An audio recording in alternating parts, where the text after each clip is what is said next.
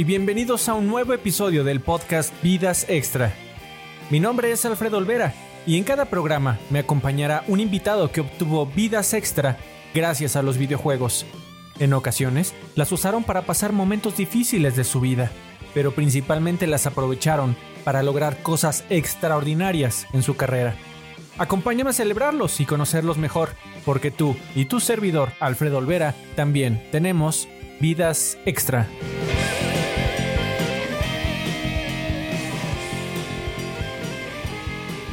En este nuevo capítulo de Vidas Extras recibo a uno de los más grandes expertos en comunicación de videojuegos del país, habiendo prestado su pluma para los medios más importantes de este rubro, como la revista Club Nintendo, Atomics, EGM en español, hasta la dirección de la revista oficial de Xbox para Editorial Televisa.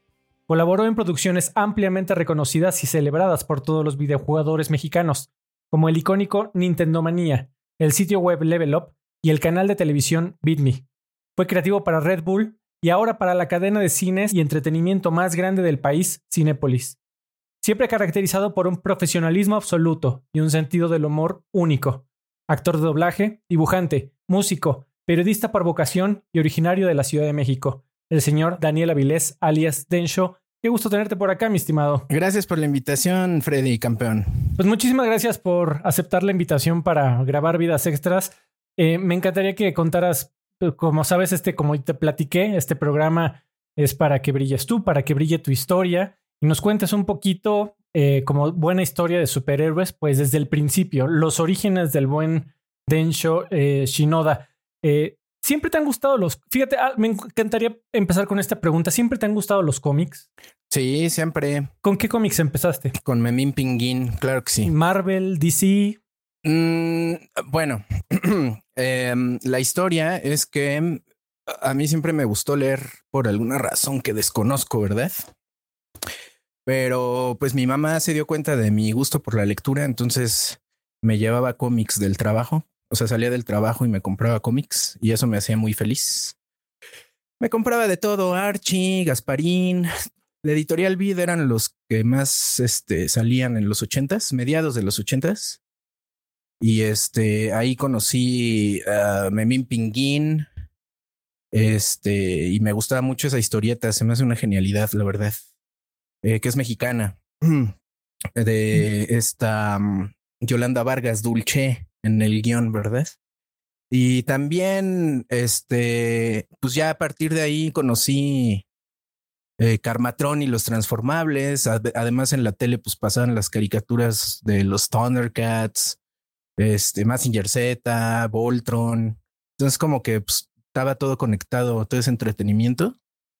Y este, y pues me gustaba mucho, o sea, me gustaba de lo que tenía a la mano. Estamos hablando de una época donde no había internet, no había fandoms per se, ¿no? Eh, o sí, pero entre los adultos de esa época, porque ya en retrospectiva sé que desde siempre han existido los fandoms que de Star Trek y de Star Wars y la chinga. De los primeros cómics de que para mí, o sea, sí entendía la distinción entre Marvel y DC, pero pues no me interesaba, la verdad, no, no tenía preferencia por alguno en particular, pero me gustaban.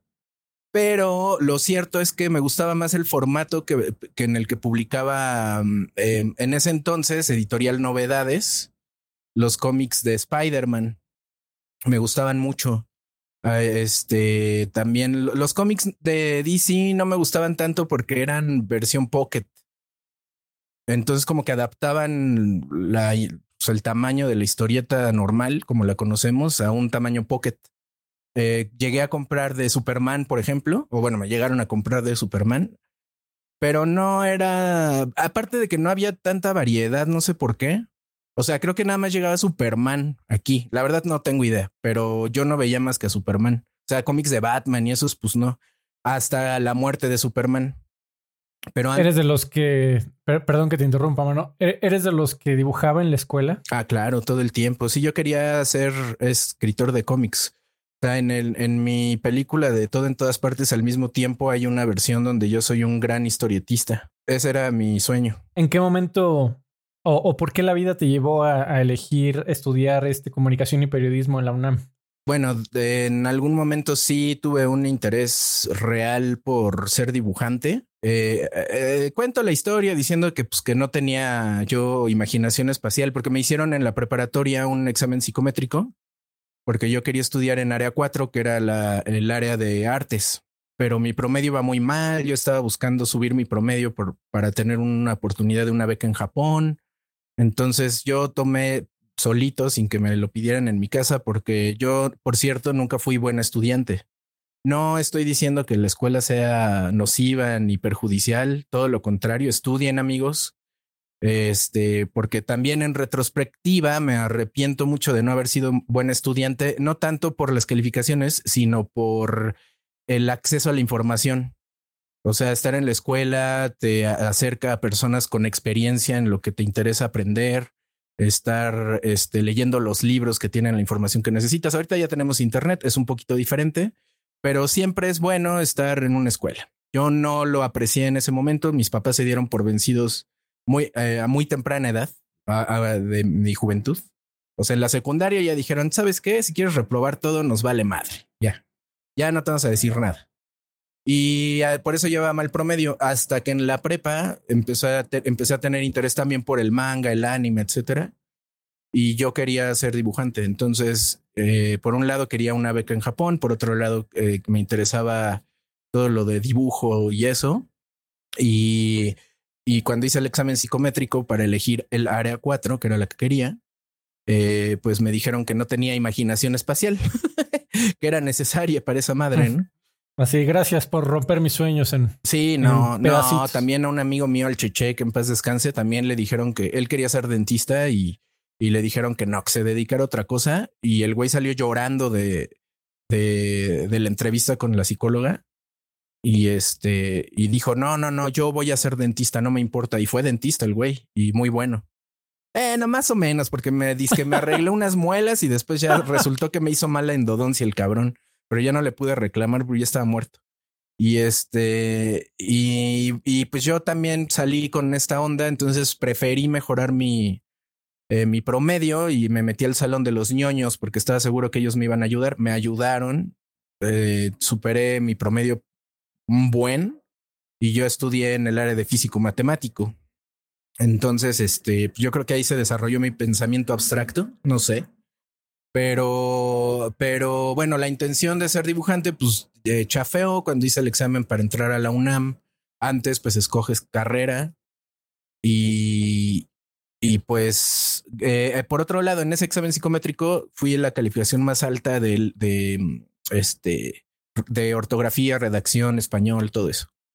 Entonces, pues dije, bueno, pues si sé hacer esto, porque a mí no me cuesta absolutamente nada de trabajo, yo siempre lo veía como algo natural, nunca eh, me esforcé mentalmente para hacerlo bien.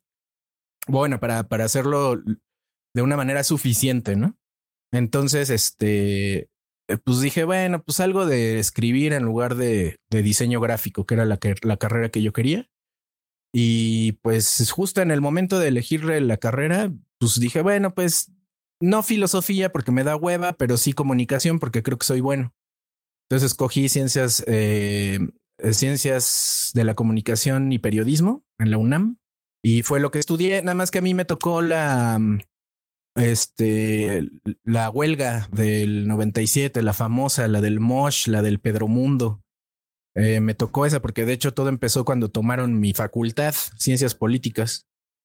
Y pues en el año que estuve, bueno, fueron dos años, creo, sin escuela o lo que sea. Y luego regresé porque se acabó la huelga y pues obviamente regresé. E intenté tomar clases extramuros y los mismos eh, compañeros de nuestra facultad no nos dejaban tomar las clases extramuros. O sea, hacían cadenas humanas alrededor de los, de los salones alternativos, ¿no? Que estaban fuera de la UNAM y no nos dejaban pasar a tomar las clases. Bueno, fue un desmadre. Entonces dije, bueno, ya. Y coincidió justo en el 97 que yo empecé a, trabajar, entre comillas, en Club Nintendo. Yo conocí a Karki en el 95, en septiembre. Karki, quien no lo sepa, pues es uno de los redactores fundadores de Club Nintendo. Este, a él, Gus y Pepe los recogieron de la tienda de Nintendo. Bueno, esa es la versión que yo me acuerdo, ¿no? Karki sabrá mejor. Pero, ¿qué, tú eras un, por lo que has platicado en, otras entrevistas que también pude, tuve el chance de leer eh, y, ver, mencionas que eras un gran fan de, de, Club Nintendo y por ahí mencionabas que ibas incluso a eventos de, de la revista con uno de tus amigos que se llamaba Eduardo, el Eguago. Eguago, el aloso. Sí, lo que pasa es que, bueno, también pues mi afición al entretenimiento de la cultura pop que estaba a nuestro alcance en esa época, pues también me gustaban los videojuegos. Yo estaba en la escuela, en la secundaria ahí con mi amigo Lalo. Y ese güey tenía todos porque tenía varo y, y ese güey tenía el juego nuevo que salía, él ya lo tenía. Y desde el Nintendo, él me enseñó Mega Man, yo no lo conocía. Eh, o sea, no lo, no lo había jugado, pues. Eh, en ese entonces yo me, me compraban, o con mis ahorros me compraba los cartuchos esos de 30 juegos en uno. Y ahí venían los Megamanes y a lo mejor sí lo jugué, ya tengo los recuerdos un poco pálidos, pero, pero el chiste es que Lalo, de que después fue colaborador en Club Nintendo, eh, él sí tenía, sí le sabía un chingo. Yo compré la revista de Club Nintendo desde el año uno, número uno. La historia le he contado varias veces también porque yo, eh, yo, a mí no me compraban juegos. Me compraron el Nintendo porque lo super rogué, porque estaba de moda y todo el mundo lo tenía. Y en casa de mi prima siempre iba y le me agandallaba el, Nintendo eh, y me la pasaba horas ahí. También con el Atari, me gustaba un chingo. Hay un juego de Atari que se llama. ¿Cómo se llama? Yo me acuerdo que se llamaba Bobby Go Home, pero cada vez que lo googleo me, eh, me, doy cuenta que no se llamaba así. Se llamaba parecido, pero en mi cabeza es Bobby Go Home. Y era como un Mario Bros. con la simpleza que te daba el Atari 2600. Y este, y me gustaba mucho. Siempre estuve en contacto con los videojuegos. Mi papá tenía un Atari y, y ahí jugué por primera vez algunos videojuegos. Me gustaba Pac-Man, me gustaba tal y cual. Este, luego unos primos vagos que se la pasaban en la calle eh, cuando yo estaba muy chico y me llevaron a una sala de arcade, cosa que no le hizo nada de gracia a mis papás porque las arcades eran tirar el dinero a la basura. Entonces, este, y aparte el ambiente de que siempre había alguien fumando y todo eso, pues no les gustaba, ¿no? El ambiente. Eh, y, y, aparte, pues donde yo vivía no había máquinas cerca pero mis primos me llevaron en alguna visita familiar a una sala de arcade de mala muerte, todos fumando y la chela y acá. Y ahí vi por primera vez el juego de, el videojuego de Robocop. Ya había visto la película, que, que no debí verla porque no era para niños, pero la comentaban en mi escuela, creo que era hasta en la primaria, creo. Y este. Se te quedó impregnado el sonido de Drop It, como a todo el mundo que pasábamos por ahí las maquinitas. Ajá. Y ahí, y ahí vi, luego ya me llamó la atención las máquinas cerca de casa de mi abuelita, donde pasaba casi todo el, todo el día después de la escuela. Eh, tenían unas eh, de. Eh, ay, sí, el videojuego creo que también, no me acuerdo, se llama Yo, Yo o, ¿cómo se llamaba? La de un chango, este, Toki, no sé. Ajá, Toki, Toki, creo. Era de un changuito, era como Mario Bros, pero con un chango y le se ponía un casco de fútbol americano y unos tenis y y escupía como... Eh, como bolitas. Semillas. Y también te estaba otro juego este, que me llamaba la atención, Dinosaur Island 2, o no me acuerdo. Y tenían también Double Dragon 2. Tenían un juego que me encantaba un chingo y a la fecha el soundtrack me parece sublime, que es un videojuego que publicó Taito que se llama Rastan Saga 2 implica que hubo un Rastan Saga 1, pero ese no lo conozco. O sea, no, no, a la fecha nunca lo he visto en su versión original. Pero Rastan Saga 2 lo tenían ahí y era como un Conan con la espada y, era como Castlevania, pero en lugar de el güey con el látigo era un Conan. Y está chingón. A mí me gustaba ver cómo lo jugaban porque pues yo no tenía dinero para jugar. Y de ahí pues Street Fighter y me envolví mucho en los videojuegos, pero cuando me compraron el Nintendo de 8 bits que yo rogué porque me lo compraran, pero yo sacaba malas calificaciones. Entonces me dijeron, güey, a ver ya. O sea, primero me compraron un como Family y luego ya me compraron el Nintendo, pero no me compraban juegos. O sea, jugaba el Mario Bros. y párale de contar. Solo tuve dos juegos de Nintendo míos, míos, míos, que fue el de las Tortugas Ninja, el primero que me encantaba, y el de eh, Zelda 2 Adventure of Link. Y esa madre, pues estaba complicada para mi edad, ¿no? O sea, me atoré en un pueblo y de ahí ya no pude pasar. Entonces, en, eh, en una salida familiar, mi papá que compraba diario el periódico, eh, agarré el periódico para leer las tiras cómicas y ahí vi un anuncio de Club Nintendo que decía la primera revista de videojuegos y te ayudamos a pasar los juegos. Antes de Club Nintendo, yo me compraron un libro en el Vips eh, o en un portón, no me acuerdo, eh, que se llamaba Guía para los grandes maestros del Nintendo. Me acuerdo del título parcialmente. Y se supone que había, había guías para que te ayudaban a pasar juegos. Ahí estaba el de Zelda 2 pero no entendía nada porque esa madre no traía fotos. O sea, realmente era un libro y el libro te, explicaban con letras cómo pasar. Y aparte estaba escrito de, para no spoilear. Entonces decían, cuando llegues a este pueblo, este, vas a encontrar una gran sorpresa y no te decían ni cómo resolverlo ni nada. O sea, era una mamada, pero ahí lo tengo todavía. Y este, y ya cuando vi el anuncio de Club Nintendo dije, ah, se me hace que aquí sí voy a encontrar la respuesta del Zelda porque decía, te ayudamos a acabar juegos como Super Mario Bros. 3, Zelda 2, no sé qué. Y dije, yo necesito esta madre. Se la pedí a mis papás, eh, bueno, a mi mamá, que es la que me compraba las revistas, pero no la encontraba. Quien la encontró fue mi abuelita. Eh, ahí en la Comer de San Jerónimo se ponía un puesto de revistas y ahí la encontró y me la compró. Y yo era muy feliz. Y de ahí era la, el año uno número uno de Club Nintendo. No traía nada de Zelda 2 y me emputé. Eh, porque la guía de Zelda la publicaron mucho después, no sé por qué, pero era publicidad falsa. Pero me gustó la revista, entonces yo la compraba pues mes con mes, o sea, siempre la compró, o sea, no, no hubo mes que, que, que no la comprara. Y aparte, este, bueno, por ejemplo, de los eventos que hicieron el primer evento de la presentación de Street Fighter 2 Turbo en el, en el, en el Sheraton en el Marisabel Sheraton, ahí en Reforma, por el, en la esquina del Ángel. Yo no tenía idea, yo no, yo era un niño, güey. O sea, yo no sabía de eventos, ni sabía de festivales, ni, ni de conciertos, ni nada. Era un, niño común y corriente. Y mi, mi, amigo Lalo, que era el que más estaba enterado, él sí iba a ir. Y me dijo, este, tú vas a ir. Y yo, pues no tengo ni idea. Entonces ya me dieron permiso de ir y fui con Lalo y ahí estaba Gus Rodríguez. Por ejemplo, yo no sabía quién era Gus Rodríguez. Todavía no estaba Nintendo Manía pero mi amigo sí sabía quién era Gus Rodríguez porque me dijo, ahí está el Gus. Y yo, ¿quién es Gus, güey? Pues el que hace Club Nintendo. Pero ese güey, ¿qué hace o qué? Pues es el que hace la revista y él sabía todo y yo no sabía nada. Nada más sabía de Axie y Spot. Y en ese evento tenían una cabinita. Eh, para los que no sepan, Axie y Spot eran, eran los, este, los, los agentes secretos de Club Nintendo y nunca nadie ha sabido su identidad. Y ahí están esos güeyes, ¿no? Y este, y tenían una cabina y ahí te autografiaran. Ahí metí la invitación que venía dentro de la revista y me la devolvieron autografiada. Y la seguro la tengo en casa de mi mamá. Este, ya, entonces yo estaba familiarizado obviamente con Club Nintendo. Me gustaba un buen la revista. La verdad es que traía artículos bien padres y pues era un chico, ¿no? Me gustaba el desmadre geek, ¿no? Y este, bueno, eh, por otro lado, en mi vida normal, pues me gustaban los videojuegos también un chingo y etcétera. El anime.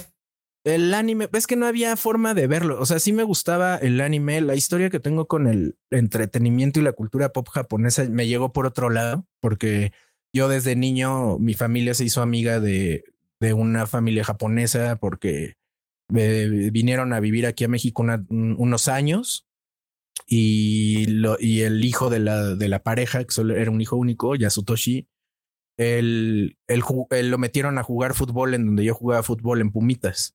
O sea, ahí lo conocí y ahí se hicieron amigas las familias y ese güey eh, y yo nos hicimos muy amigos y él, él, por ejemplo, una vez fui a su casa y tenía el Super Famicom y esa madre yo no sabía, o sea, ni en Club Nintendo habían hablado de eso, o sea, para mí fue ver el, dije, ¿qué madre es esta? Y tenía Super Mario World y Final Fight.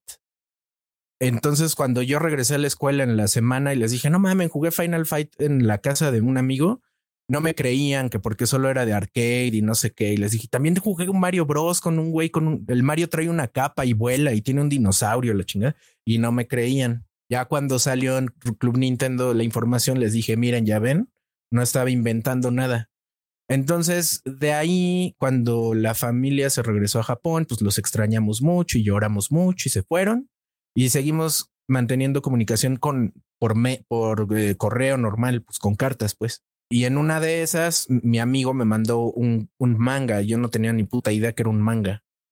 Entonces me mandó un manga de, de Fly, de Dragon Quest Dino Daiboken. Y yo lo veía y decía, no mames, qué pedo, está, el dibujo está chingón. Ahí fue donde me nació, bueno, se aumentó el, mi interés por dibujar.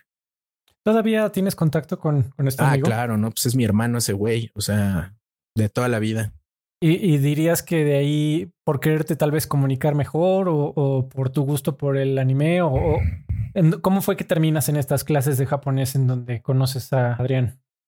Ah, bueno, es que a raíz de que me llegó ese manga, yo pues, decía, ¿qué es esto? Güey? O sea, parece entonces no sabía ni dónde estaba Japón. O sea, sí, sí, sí sabía en, que era una isla y así, ¿no? Pero no sabía nada de Japón, salvo que mis amigos eran de allá y comían cosas raras como un pastel que no era dulce y se me hizo raro y cosas así.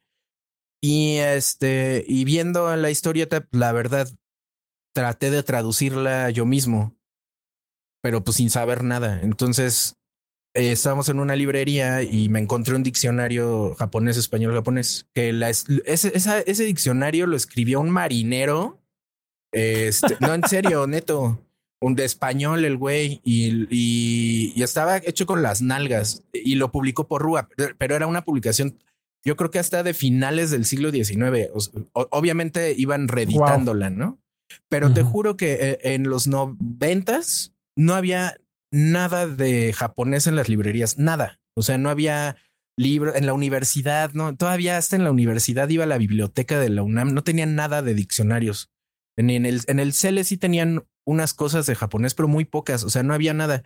El único diccionario que encontré fue ese, porque había otro que después encontré que era del, de la, ay, ¿cómo se llama? Era como algo muy oficial, o sea, de Japón, ah, de la Asociación Japón, un pedo así. Fundación Japón, ya me acordé. Era de la Fundación Japón, pero estaba súper caro ese diccionario, pero obviamente ese sí estaba bien hecho. Eh, pero el que yo tuve primero era de editorial Porrúa y estaba culerísimo. Entonces me desesperé y le dije a mi mamá que quería estudiar japonés. Entonces me buscó una escuela, la encontró, que es el Instituto Cultural Mexicano Japonés, la mejor escuela de, japonés en México por, por donde lo vean. Y ya me metieron a estudiar ahí. Eh, yo tenía 14 años por ahí. Y ahí conocí a Karki, que él empezó al mismo tiempo que yo estudiar japonés. O sea, fue una gran coincidencia. Pero yo no sabía que ese güey trabajaba en Club Nintendo, pero lo veía con playeras de videojuegos y decía, no mames, ¿dónde la habrá comprado? Está chingona, ¿no? Pero, y nos hicimos amigos, yo sin saber que ese güey trabajaba en Club Nintendo, porque como te digo, yo no sabía, yo no me metía al machón para ver quién dirigía la revista y quién escribía y me valía madre, ¿no? Eh, entonces, este, una vez entró al salón de clases, ya éramos súper amigos porque hablábamos de videojuegos al, al, final y al principio de las clases. Y este, y me dio un fax que le había, que le había llegado de Japón con el primer boceto del control del Nintendo 64. Y, y era porque Gus había ido a un evento de videojuegos ahí en Japón de Nintendo. Y este, y, y le mandó por fax la imagen, pues porque tenían que tener la información aquí en México y me la puso en el, sin decirme nada, entró al salón y me puso el fax en mi escritorio. Y yo, ¿qué es esto? No mames. Y ya al terminar la clase le pregunté. Y ya después ya le dije, ¿qué trabajas en esto? ¿Qué pedo? Sí, pues el Club Nintendo. No mames, yo compré esa revista desde hace un chingo. ¿Cómo, cómo no? Me acabo de enterar que tú trabajas ahí. Ah, pues es que nunca me preguntaste. Y yo, pues, ¿cómo voy a preguntarte algo tan pendejo? No o sea, de, oye, de pura casualidad, tú no trabajas en Club Nintendo. Pues no. Y así, eh, así fue, pero pues nada, pues nada más nos hicimos amigos y, y ya casi no hablábamos de la revista, íbamos al cine y así. Pero cuentas también que, en una de esas que lo estabas acompañando y que te, se quedaban de ver para hanguear, eh, te quedabas en, en la editorial para, para esperarlo.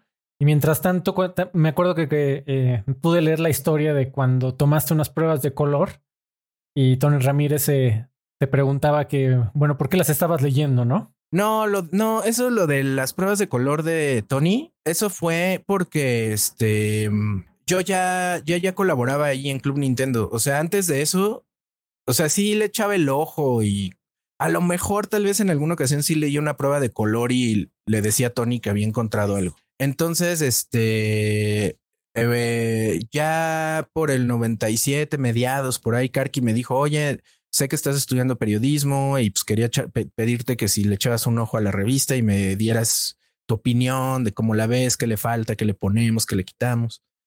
Y luego ya, este, en una de esas llamadas me dijo, oye, este, eh, ¿te gustan los juegos de fútbol? Y realmente sí me gustaban. Y le dije, sí, pues he jugado muchos y me gusta tal y tal. Me dijo, es que nos acaba de llegar un juego de que nadie quiere reseñar porque a nadie aquí le gusta el fútbol y yo sé que tú jugabas fútbol y, todo. Entonces, ¿te gustaría escribir la reseña? Y yo, sí, claro. Y me dijo, pero te vamos a pagar, ¿eh? Y yo, ah, pues mejor, ¿no? Y ya hice esa reseña y, tuve que ir a la oficina y jugar el juego ahí porque no me lo podía llevar a mi casa, etcétera. Entonces, este, ya terminando, me dijo Karki, eh, como yo ya sabía japonés, me dio una guía en japonés de Bomberman 64 y me dijo, vele echando este ojo, uh, un ojo a este guía que pues, está en japonés y yo ya no estudio y no entiendo nada, pero tú sí porque yo seguí estudiando muchos años. Y me dijo, échale un ojo a ver si nos puedes ayudar a hacer la guía de Bomberman para Club Nintendo. Y yo, ah, va. Entonces me la eché toda, o sea, toda la guía de Bomberman yo me la eché. Y jugué el juego y yo tomé las fotos y todo. Y ya sin darme cuenta yo ya estaba colaborando en Club Nintendo. O sea, no fue una invitación formal ni, ni fue algo ceremonioso ni nada. O sea, de repente ya me dijo, ahora es esto y ahora es esto. Y como yo estaba en la huelga de la universidad, pues tenía tiempo de ir. Y, y ya, y así empecé. Entonces, y así me quedé y ya. Cuando empezaste, ¿en algún momento te imaginaste que ibas a durar uno, dos, tres, cinco años que fueron los que al final duraste en tu etapa de Club Nintendo? No, pues no. O sea, pues yo no sabía esa edad, pues yo que tenía como 17. Pues yo no sabía qué pedo con mi vida, ni tenía, o sea, yo quería ser dibujante y ya. O sea, por ejemplo, a mí me entusiasmó mucho que en Club Nintendo conocí a Raf Delgado que era el que hacía el cómic de Axie Spot. Y ya yo estaba más en la onda de interesarme por los cómics. Entonces yo sabía que Raf Delgado conocía a otros dibujantes de esa época, como a este, ¿cómo se llama? Delgado, se apellida el del, el del cómic del pato, el ultrapato. Este, y conocía a Carlos Tron y, o sea, a güeyes de que hacían cómics y eso me llamaba más la atención. ¿Nunca se dio la oportunidad de que dibujaras algo para Club Nintendo? No, no, no, para nada. Aparte ni sé dibujar. O sea, sí sé, pero pues de amentis. Ya, y pues de ahí, este, pues bueno, pues era vivir el día al día y ver qué más había. Y, y luego ya, en, ya que llevaba pues, como un año de estar en Club Nintendo, pues me llevaron al E3. Y fue en el E3 donde me hicieron una audición para conducir Nintendo Manía.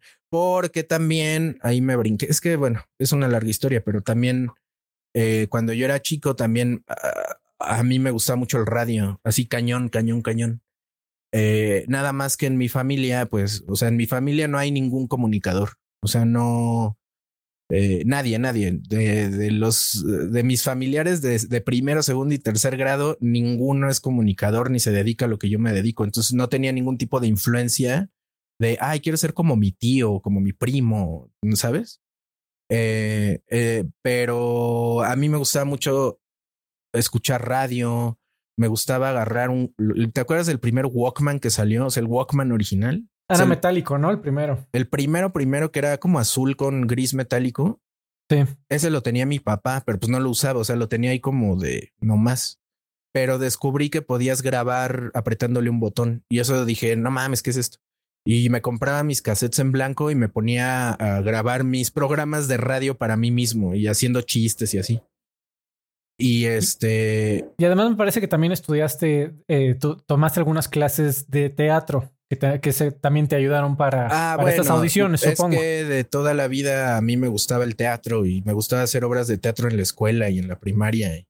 Y, ya en la secundaria y en la preparatoria, especialmente en la preparatoria, sí me metía a un grupo teatral.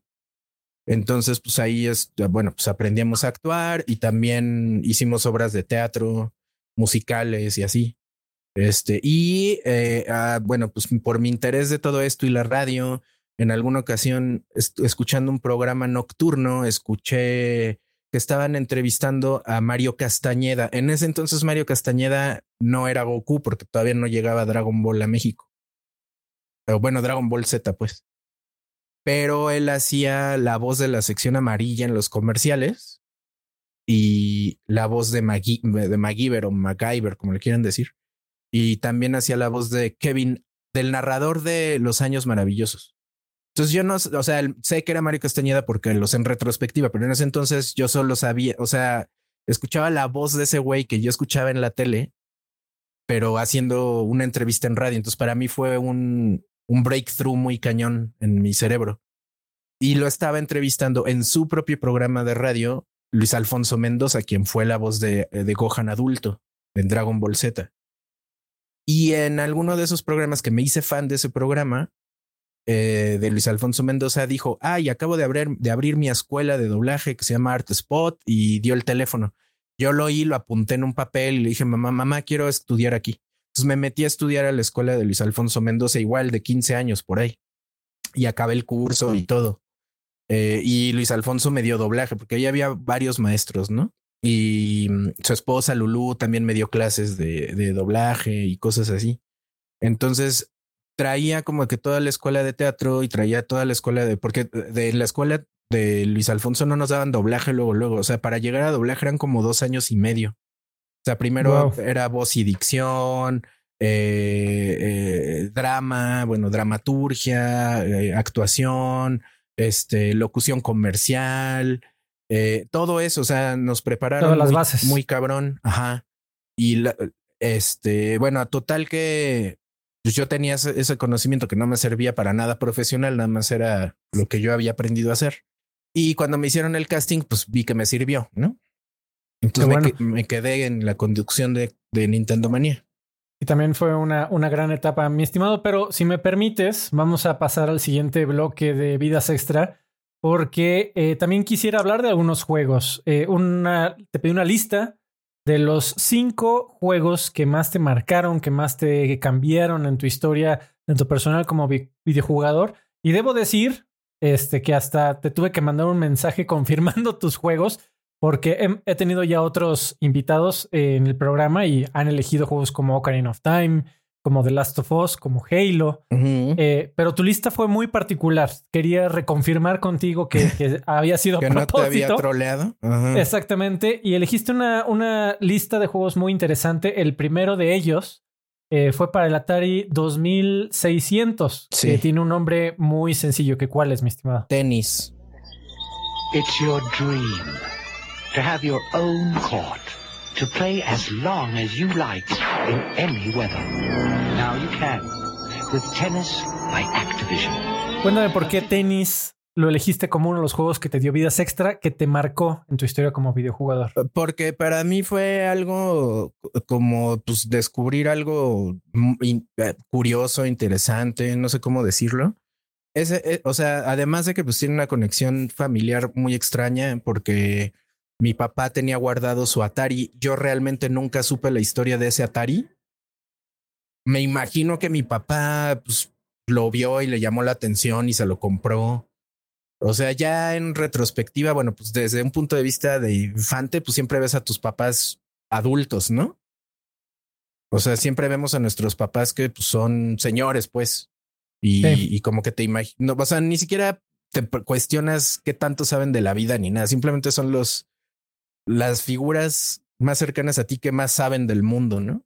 Ni, te los imaginas de tu edad, mucho menos. Ajá, pero ya haciendo cuentas, pues mi, cuando yo tenía cinco años, mi papá de haber tenido 32, o sea, ya en retrospectiva, ahorita yo tengo 44 y yo a los 32 no tenía ni puta idea de nada, ¿no? Entonces, me imagino que mi papá era el dude que, que tiene dos hijos y, y que es Godín. Mi papá no era Godín, era dentista, ¿no? Eh, pero pero pues que se comprara su Xbox, ¿no? Para jugar el FIFA. No sé, así me lo imagino. Nunca supe la historia de ese Atari, pero lo tenía guardado y un día lo sacó de una caja y me dijo, mira, juega esto, pero me dejaba jugar 15 minutos, no más. Y, y el primer juego que jugué fue tenis. Y para mí fue una explosión. O sea, yo nunca fui de juguetes, porque aparte mis papás eran muy ahorradores. No quiero decir tacaños, ahorradores. Entonces, en contraste con otros primos cuyo papá por ejemplo, le daban descuento en Sanborns porque trabajaba en, en Sanborns, en Grupo Carso. Eh, pues le hacían descuento en la juguetería y, pues les compraba juguetes muy seguido. Y a nosotros no nos compraban más que en el cumpleaños y, y ya. Entonces, este, pues no, yo nunca fui juguetero, pero ese, ese pedo del Atari de tenis me mamaba. Entonces cada vez que podía le pedía a mi papá que me pusiera el Atari y me encantaba jugar tenis. Entonces, pues para mí es importante porque pues de ahí nació mi interés por esas madres. ¿Te acuerdas más o menos en qué año fue esto? Porque tú? Pues yo creo que fue por el 84, 84, 85, por ahí yo creo. O sea, ya existía el NES, ¿no? Pero yo no lo conocía porque aquí en México esas, el NES llegó como por el 88, o sea, fue llegando gradualmente a través de Fayuca y pues tú te enterabas que existía o porque vivías en el norte y sí te llegaba la publicidad o porque, o sea, yo he conocido personas pues de mi edad más o menos que se les hace raro que no conociéramos el Nintendo en, en la Ciudad de México como hasta el 88 porque a ellos les llegaba en chinga porque estaban en la frontera. Eh, y en mi caso no. Y aparte, pues mis papás no consumían ese tipo de cosas. Entonces, este, pues eh, eh, yo no conocía el Nintendo hasta el 88. ¿Te gustaría volver a jugar esa experiencia de tenis? Y en general, la pregunta es, ¿en general regresas a, experiencias previas o, prefieres dejarlo en el pasado? No, realmente no tomo ninguna decisión. O sea, pues de repente sí se, se me atraviesa ya el juego viejo de forma digital pues sí lo juego, pero no, no soy de, ay, quiero conseguir mis juegos favoritos de la infancia, porque pues la neta no. O sea, los que tengo que sí guardé pensando en que nunca iba a dejar de jugarlos, hace 20 años que no los juego, ¿no? Ya no sé si sirvan o no, pero, pero, por ejemplo, ese de tenis, pues sí estaría cagado porque realmente lo jugaba en ese entonces, que era así 85, y nunca más lo volví a jugar. Igual me gustaba mucho Frogger y eso, pero eso vino después de, de tenis. A video game you play on your Atari system with all the speed, strategy and finesse of the real game. So don't just reserve a court. Own one. Tennis. By Activision. Regresamos a tu historia, mi estimado Densho. Nos quedamos en, en Nintendo Manía y en la etapa de Club Nintendo. Y ahí estuviste, como mencionamos, durante alrededor de cinco años en Nintendo Manía. Inicias por ahí del, Club Nintendo del 97 y Nintendo Manía por ahí del 98-99. Eh, me gustaría platicar eh, de, sobre todo de Club Nintendo. ¿Hay algún número en especial, alguna portada que recuerdes con cariño o, con desprecio? Eh, por la razón que tú quieras, que, que todavía hasta la fecha recuerdes. Uh, pues con desprecio ninguna. Mm, o sea, no, pues no, no, no, no, no recuerdo. Ni me acuerdo de las portadas. O sea, no. Como dejé de comprar la revista cuando trabajaba ya con, con ellos, así como que las. ¿Cómo? Pues, pues, pues me las regalaban, pues para qué las iba a comprar, güey. Claro. Pero dejé de juntarlas incluso. O sea, mi colección completita está hasta donde yo empecé a trabajar ahí. Después ya faltan números en mi colección. Y cuando me dejé de trabajar en Club Nintendo, dejé de comprar Club Nintendo, definitivamente, ¿no? Pero, por ejemplo, hay tres portadas que, que sí recuerdo como con, eh, con mm, cariño, si se puede decir. La portada de Yoshi, de Yoshi Story, de Nintendo 64, que fue el segundo número donde se, este, eh, yo empecé a trabajar eh, o sea, la, creo que la reseña de FIFA salió en la, en un, no me acuerdo el año y ni el número, pero era una portada de Bomberman 64. Y ahí salió la reseña que hice del, del juego, era FIFA Road to World Cup 98. Tu primer texto para Club Nintendo. Ajá, pero como lo publiqué de buena onda, este, no me pusieron mi nombre en la revista. Y la siguiente, en el siguiente número, donde creo que empecé a publicar lo de Bomberman, o ya ni me acuerdo. O sea, me acuerdo que hice algo para esa revista, la de Bomberman, y luego la siguiente portada fue la de Zelda, la de Ocarina of Time, of Time, que creo que todavía ni se llamaba así, creo que nada se llamaba Zelda 64. Y la portada era Link, y la portada está horrible, por cierto, la combinación de colores. Y la, esa fue de enero del 98, de eso sí me acuerdo. O de diciembre del 97, no me acuerdo. Fue enero, no fue enero. Y la de diciembre era la de Bomberman. Y la de febrero fue la de Yoshi Story. La, sí se llama Yoshi Story, Yoshi Story del 64. Y ahí ya, empecé a publicar la guía de Bomberman y fue el primer número donde salió mi nombre en la revista. Y supongo que sería normal decir que te llenó de orgullo que sentiste bonito, ¿no? Aunque sea. Pues sí, sentí padre ver mi nombre en la revista que ah, llevaba pues, un chingo de años comprando y ya ver mi nombre ahí fue así de, ay, qué padre, ¿no? qué chido. Y ya, este, em, eh, lo, que, lo que le hace más especial, que es por una razón personal, fue que una vez mi mamá es súper organizada. Entonces archiva todo porque también de su especialidad, porque fue archivista y cosas así. Entonces en su archivo personal, eh, pues tenía, yo estaba buscando en algún momento de mi vida cuasi adulta un acta de nacimiento, entonces fui a casa de mi mamá, no estaba nadie, entonces dije, se me hace que la tiene en su archivo.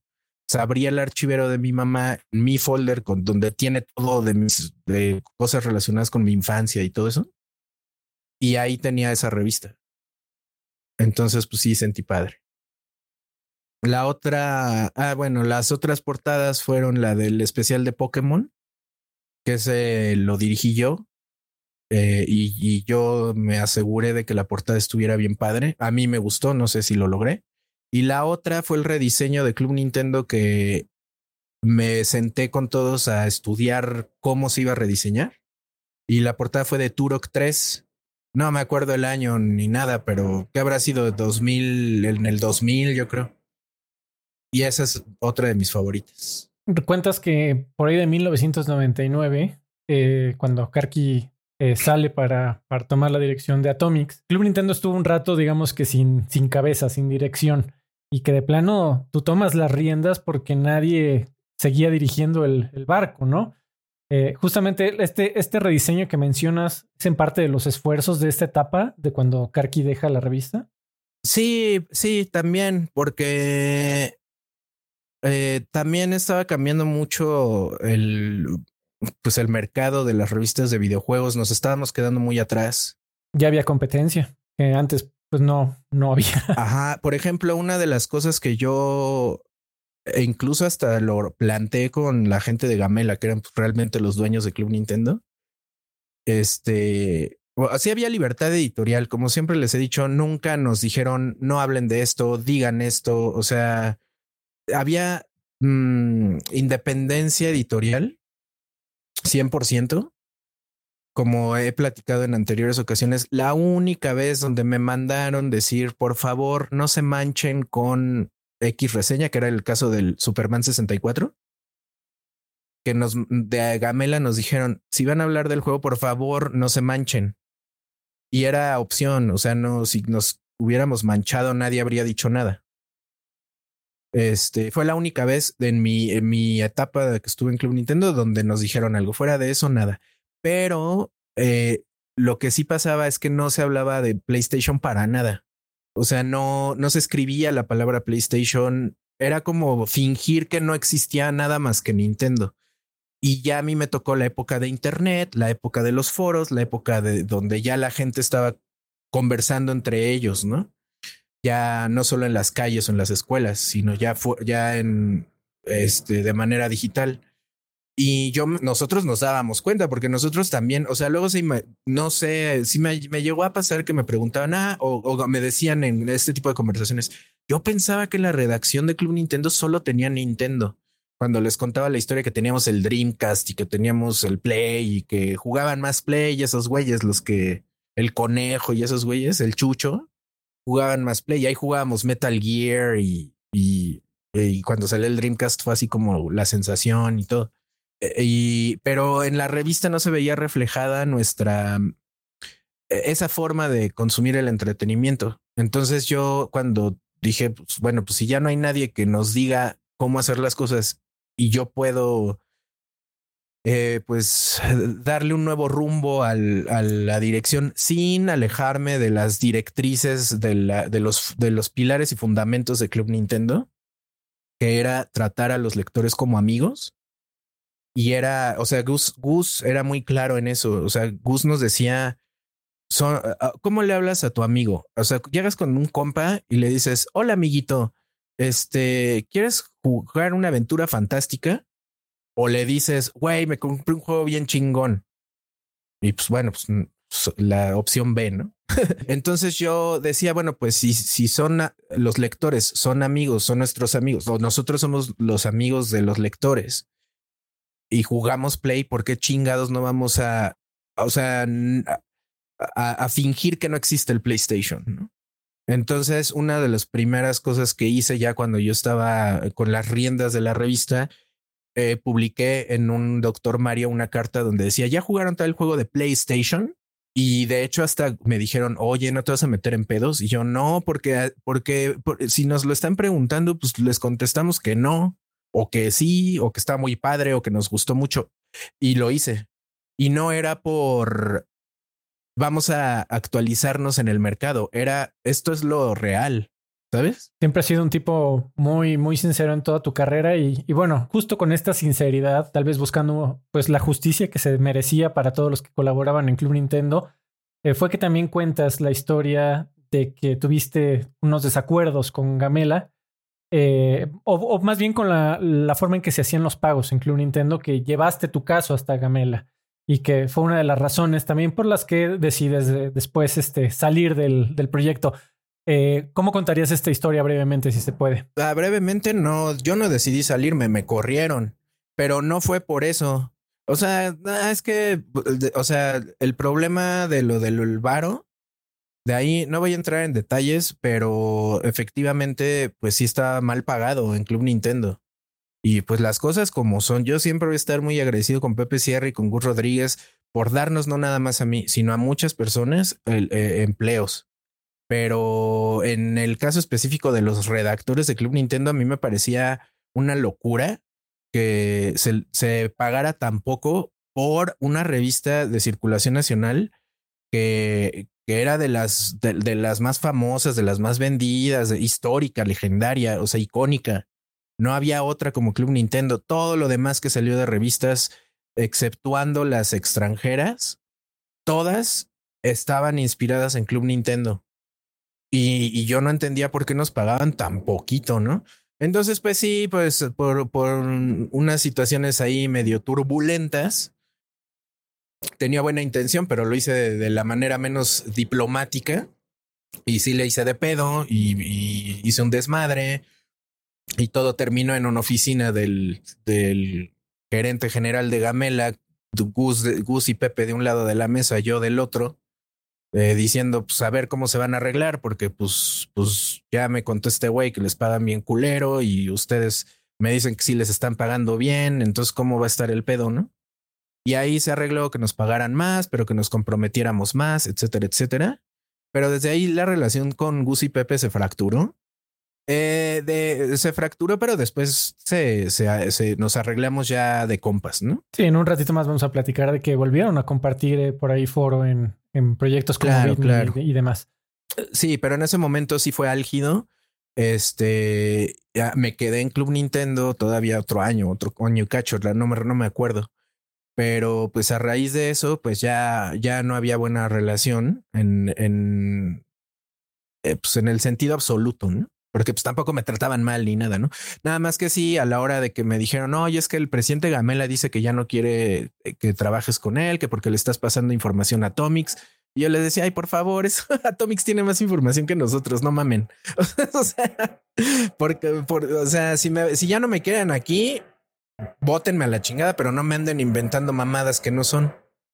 Y ya. Y justamente mencionando, ahorita que mencionas a Atomics, ahí eh, termina tu etapa en Club Nintendo y entras a Atomics por un ratitito. ¿Cuánto tiempo estuviste en Atomics la primera? Un, un, año, exactamente. Me fui de, llegué a Atomics en 2001 julio y me fui en 2002 julio.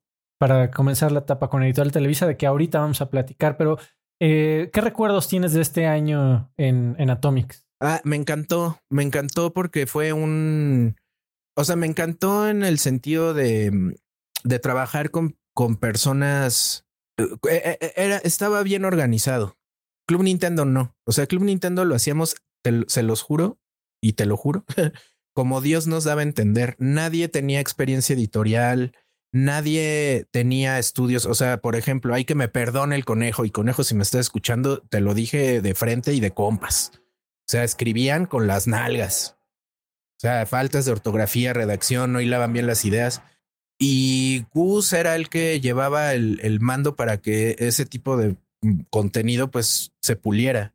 Pero desde que Gus ya no estaba involucrado y luego Karki se fue, que, que Karki sí se esforzaba por tener control de calidad, ya después ya no. Y no estoy diciendo que los que lo hicieran no tuvieran control de calidad, simplemente no estábamos preparados. Yo tenía unas nociones ahí que me embarraron en la universidad, que luego ya ni regresé, yo no acabé mi carrera ni nada. Este, eh, y pues yo trataba de hacerlo como yo sabía que Club Nintendo tenía que ser, ¿no? Hacía mi mejor esfuerzo. Realmente no sé si lo logré, pero me esforcé mucho. Y ya en Atomics, la verdad es que teníamos un equipo de diseño fresco. Este, digo, los diseñadores de Club Nintendo, especialmente Toño, Toño y Frank, que eran los diseñadores, y Carlos por ahí. Este, pero Frank por ejemplo, era, era genial. Pero, pero e, er, el problema que yo creo que tenía Club Nintendo era que desde que empezó era una burbuja.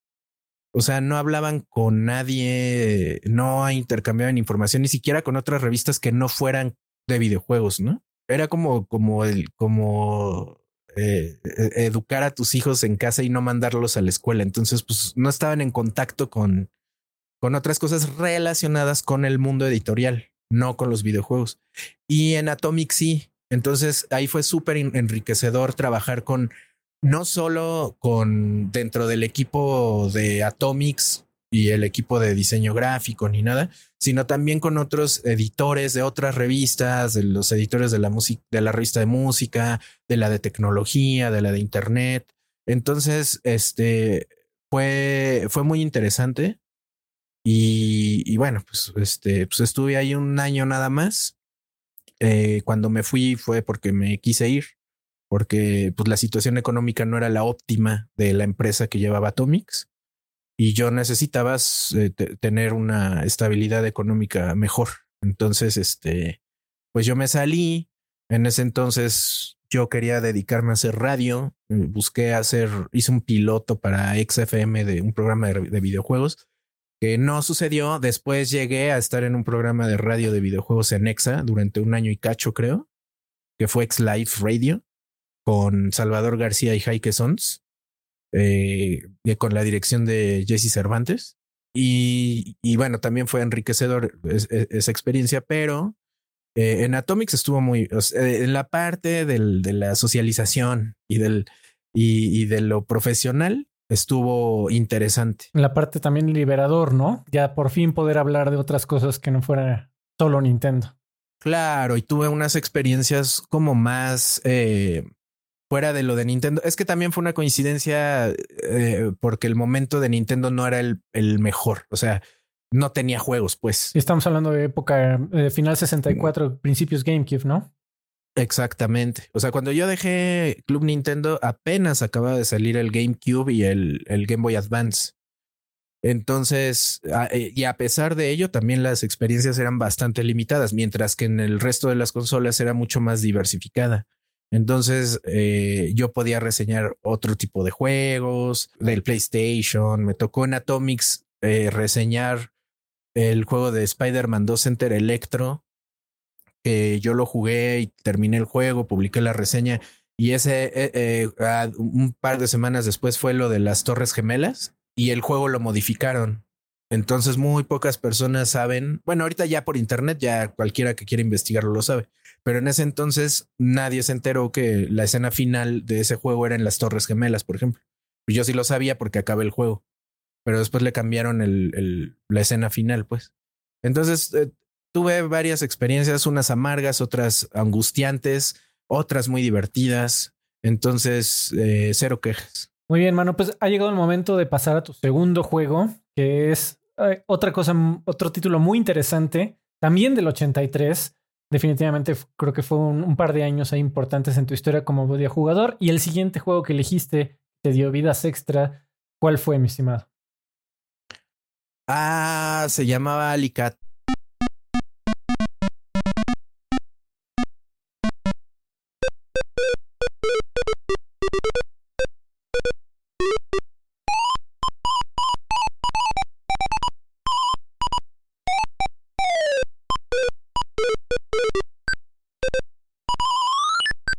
Es correcto. Cuéntame qué, de qué se trata este juego para quien no lo conozca. Ah, es un juego bien padre que también como que inyectó mucho interés en mí por los videojuegos. Eh, pero es que es raro. Eh, o sea, yo sé poco de la historia del juego. Creo que lo hizo un güey nada más. Scott, no sé qué. Eh, Bill Williams fue el que ah, tomó el, el, desarrollo ahí en Synapse Software. Ajá, ese güey, bueno, no sé ese güey, o sea, en ese momento yo no, no sabía de esto, ¿no? Pero ese videojuego yo la primera vez que lo vi fue en una, en una oficina del IMSS. Ok. del Instituto Mexicano del Seguro Social, porque ahí trabajaba mi mamá. Entonces un día fui a su trabajo, eh, o sea, en el, en el día de lleva a tu hijo al trabajo, este, pues me llevó. Entonces me, me, me, decía, ay, pues mira, aquí tomo café y aquí hago tal y aquí hago tal. Y tengo unos amigos que son súper divertidos y que están acá, entonces en el sótano, en el área de sistemas, y esos güeyes tenían el juego en una computadora. Y yo lo vi dije, ¿qué pedo? ¿Qué es eso? Porque pues era un gatito, a todo el mundo les gustan los gatos.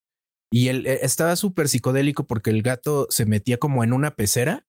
O sea, se cuenta que estaba en una casa y en la casa había una mesa y ahí había una pecera el gato se metía a la pecera y cambiaba la pantalla a un mundo acuático donde el güey nada, eh, pues, buceaba y había peces y o luego se salía por la ventana y o sea estaba bien loco esa madre. Y, y también pues me llenó mucho de curiosidad o sea me gustaba y lo jugué ahí y después lo conseguí por otro lado para computadora ya en retro eh, pero sí me gustaba un buen este diseñador eh, Bill Williams desafortunadamente muere eh, relativamente joven. Tenía, eh, nació con fibrosis quística, pero te lo quería platicar porque antes de, salir de la industria de los videojuegos trabajó en un par de ellos, que uno de ellos fue Monopoly para el, el Nintendo Entertainment System y el segundo fue Bart's Nightmare de Simpsons para el Super Nintendo. Está cagado ese juego.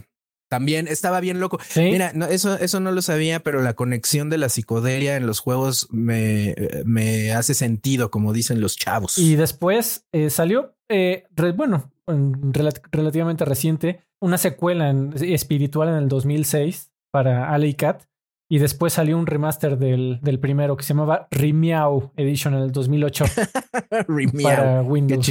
¿Alguno de los dos los has probado, mano? ¿Te dan ganas? Estaría padre. Digo, pues el recuerdo lo tengo ya muy pálido de cuando jugué ese juego, pero, pero mira, yo me acuerdo que cuando lo vi dije, ay, cabrón. O sea, sí me marcó.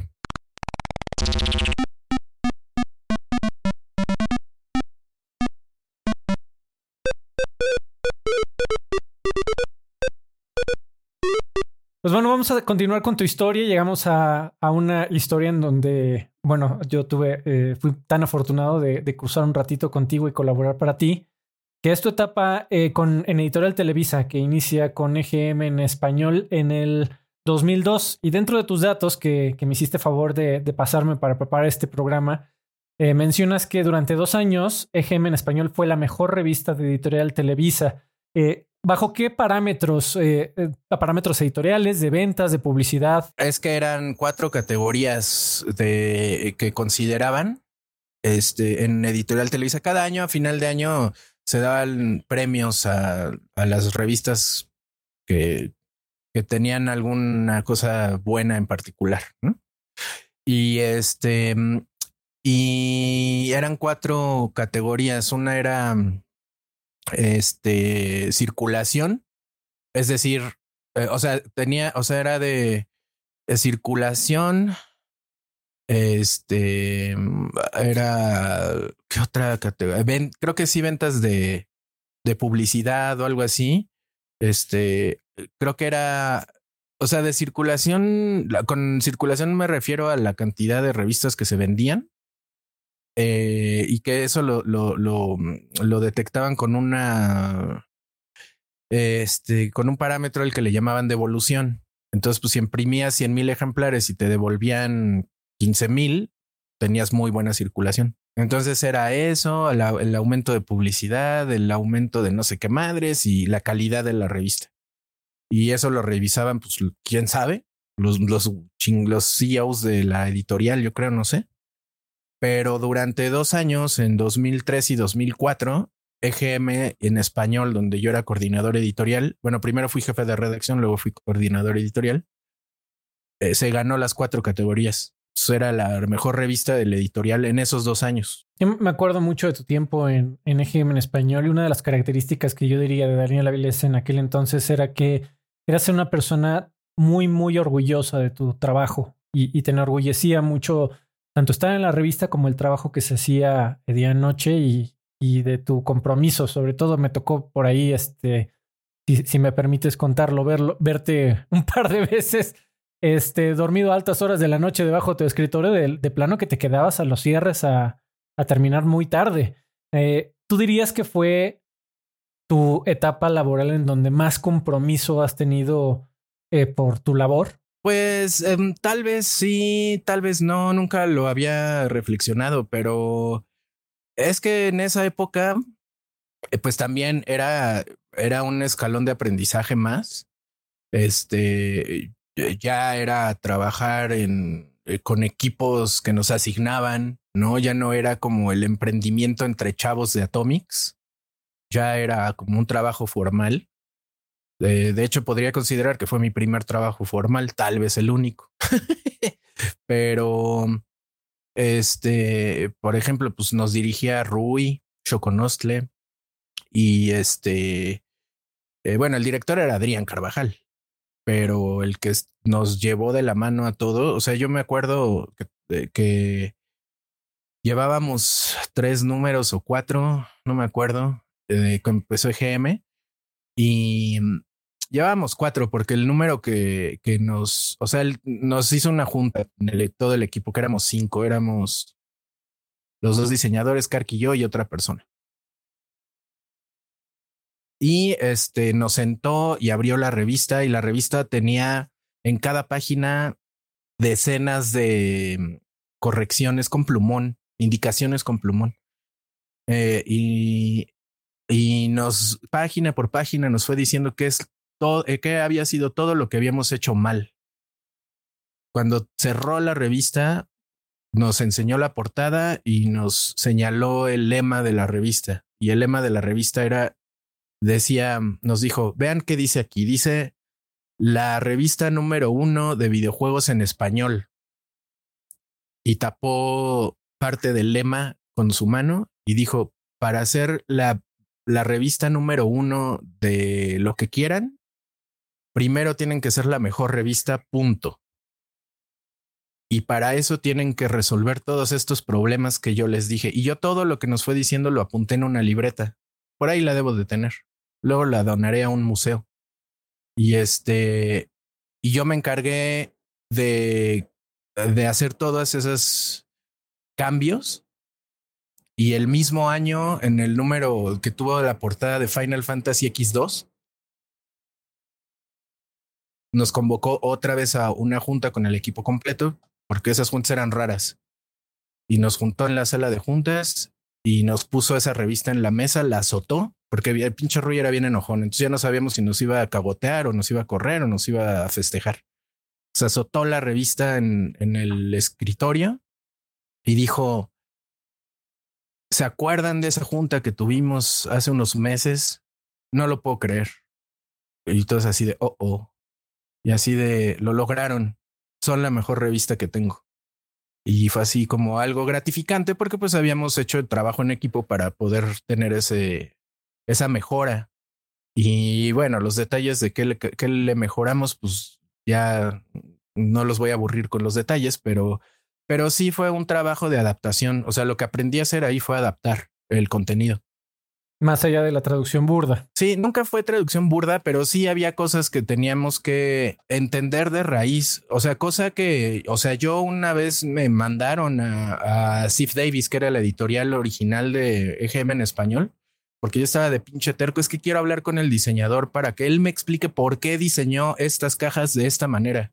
Porque si no me explica por qué, vamos a seguir asumiendo y vamos a seguir como imitan, más, o sea, imitando la revista y no entendiendo el, el, el, el, corazón de la revista. Y no había Zoom ni Skype, ni o sea, había que ir, mano. No, había que ir, había que ir y me tocó ir y estar en Sif Davis y hablar con el director editorial y todo eso. Entonces, pues asumimos el corazón de la revista para poder hacer eh, EGM en español una revista realmente mexicana.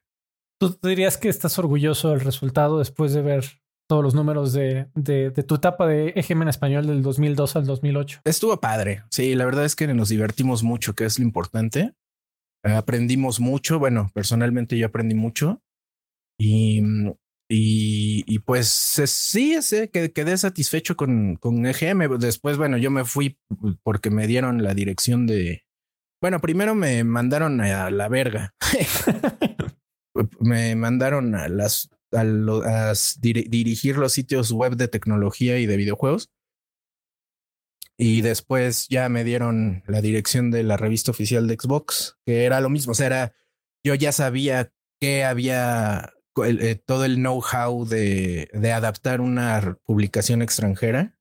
Entonces, para mí fue, pues ya pez en el agua, ¿no? Ya me la sabía. Entonces, este, adaptar la revista oficial de Xbox, que teníamos dos fuentes, la, americana y la inglesa, este, y que eran totalmente diferentes entre sí las, las revistas, pues yo, yo me encargué de amasar eso, entenderlo, procesarlo y entregar la adaptación para el mercado mexicano, cosa que, que estuvo padre porque, por ejemplo, ahí con Karki yo tenía ya muchas broncas porque, de, sobre todo creativas, porque Karki era muy metódico, no sé cómo sea ahora, pero pero en ese entonces Karki era muy metódico y es de los mejores este, ajedrecistas que conozco, porque el güey, este, en su vida personal es muy desordenado, pero a la hora de trabajar era muy ordenado. Y era, Karki era, eh, lo sigue siendo, yo creo, pero es que hace mucho que no trabajo con él, pero en ese entonces para mí Karki era muy, él resolvía, o sea, él no se detenía. También le aprendí mucho a Karki de, eso, no solo en la vida laboral, sino en la personal. O sea, Karki no se detenía a, entorpecer los procesos, este, culpando a la gente o no salió mal esto por tu culpa. O sea, Karki no era así. Karki era resolverlo. Entonces, para Karki era, ¿qué se necesita? Hay que conseguirlo. Y, y por ejemplo, problemas tan simples como no tenemos internet para jugar juegos en línea aquí en la editorial porque todo el proceso para que nos abran los puertos eh, de las IPs y etcétera, eh, hay que hacer un memo y te lo tienen que resolver en quién sabe dónde de Televisa, porque sistemas no está aquí en Santa Fe, está en otro planeta y, y hay que esperar a que el, el telescopio Hubble haga contacto con esos güeyes. Y pues es un proceso que mejor ni te metas, ¿no? Y Karki, cuando oía eso, el güey averiguaba cómo hacerlo y lo resolvía. Entonces yo le aprendí mucho de eso a Karki. Y, mm, y, este, y todos esos procesos los apliqué en la revista de Xbox. Oye, pero era tu primera dirección. Me, eh, me dices que nunca, nunca titubeaste, nunca eh, te dio un poquito de miedo de decir, bueno, sí, ya estoy listo, ya te sentías listo para ti dices, fue como pez en el agua, fue simplemente un cambio de, revista y desde el día uno te dijiste, yo puedo hacer esto? No exactamente, porque, bueno, al ser director, pues también tenías otras actividades que yo no conocía, o sea, sí conocía y entendía, pero yo nunca las había hecho. Ya cosas más administrativas, de firmar memos, dar vacaciones, o sea, el hecho de que a mí me pidieran, oye, ¿puedo irme de vacaciones? Así de, no sé, pues sí, vete, pero no sé qué hacer, déjame preguntar. Entonces ahí también ya con la ayuda de Paco Cuevas, porque también me tocó que quien se supone que me iba a, dirigir y ayudar y asistir era Rui, pero cuando yo empecé a ser director, justo Rui dejó la editorial. Entonces, pues también fue así de, no, puta, ¿y ahora quién me va a explicar las cosas que yo sé que Rui sabe las necesidades que tengo y otros directores ejecutivos no lo saben? Entonces no sé ni a quién me van a asignar. Paco no sabía. Una de las cosas que creativas con las que yo discutía mucho con Karki era con las portadas, porque yo le decía, Karki, ya me aburrí, que te mandan el arte oficial y es copy paste y por qué no intentamos hacer eh, portadas originales? No, no, no, porque así está el sistema, porque así ya sabemos que funciona, entonces así nos quedamos. Y yo le insistía, no, es que se podría hacer diferente. Incluso en EGM hice varias propuestas. Por ejemplo, cuando salió Splinter Cell 3, eh, Chaos Theory se llamaba el juego. Yo quería una portada negra con eh, con la silueta que se, que obviamente se fundía con la oscuridad de la portada, eh, del, del, pero tenía los gogles de, de Sam Fisher y yo quería ponerle tinta fosforescente. Oh, estuviera, hubiera estado increíble. Ajá. Y, y así de, yo le dije a Karki, hay que hacerlo. Y Karki, no mames, güey, vamos a ponerle la que nos manden y ya. Y yo, no, Karki, no mames, tenemos que hacerlo, por favor. Y no, no, no. Y que fue el arte más genérico de Sam Fisher apuntando izquierda y derecha y se acabó, ¿verdad? Según recuerdo. Pues yo no me acuerdo, creo que creo sí. que sí, sí. Pero, pero Karki terminó diciéndome, mira, yo no lo voy a ver porque tengo otras cosas que hacer. Si tú te metes y preguntas allá abajo a, a este, con los procesos de imprenta, con etcétera, eh, si tú averiguas cómo lo hacemos. Y se averigua cómo, pero pues nos ganó el tiempo y ya no lo hicimos, pero sí se podía.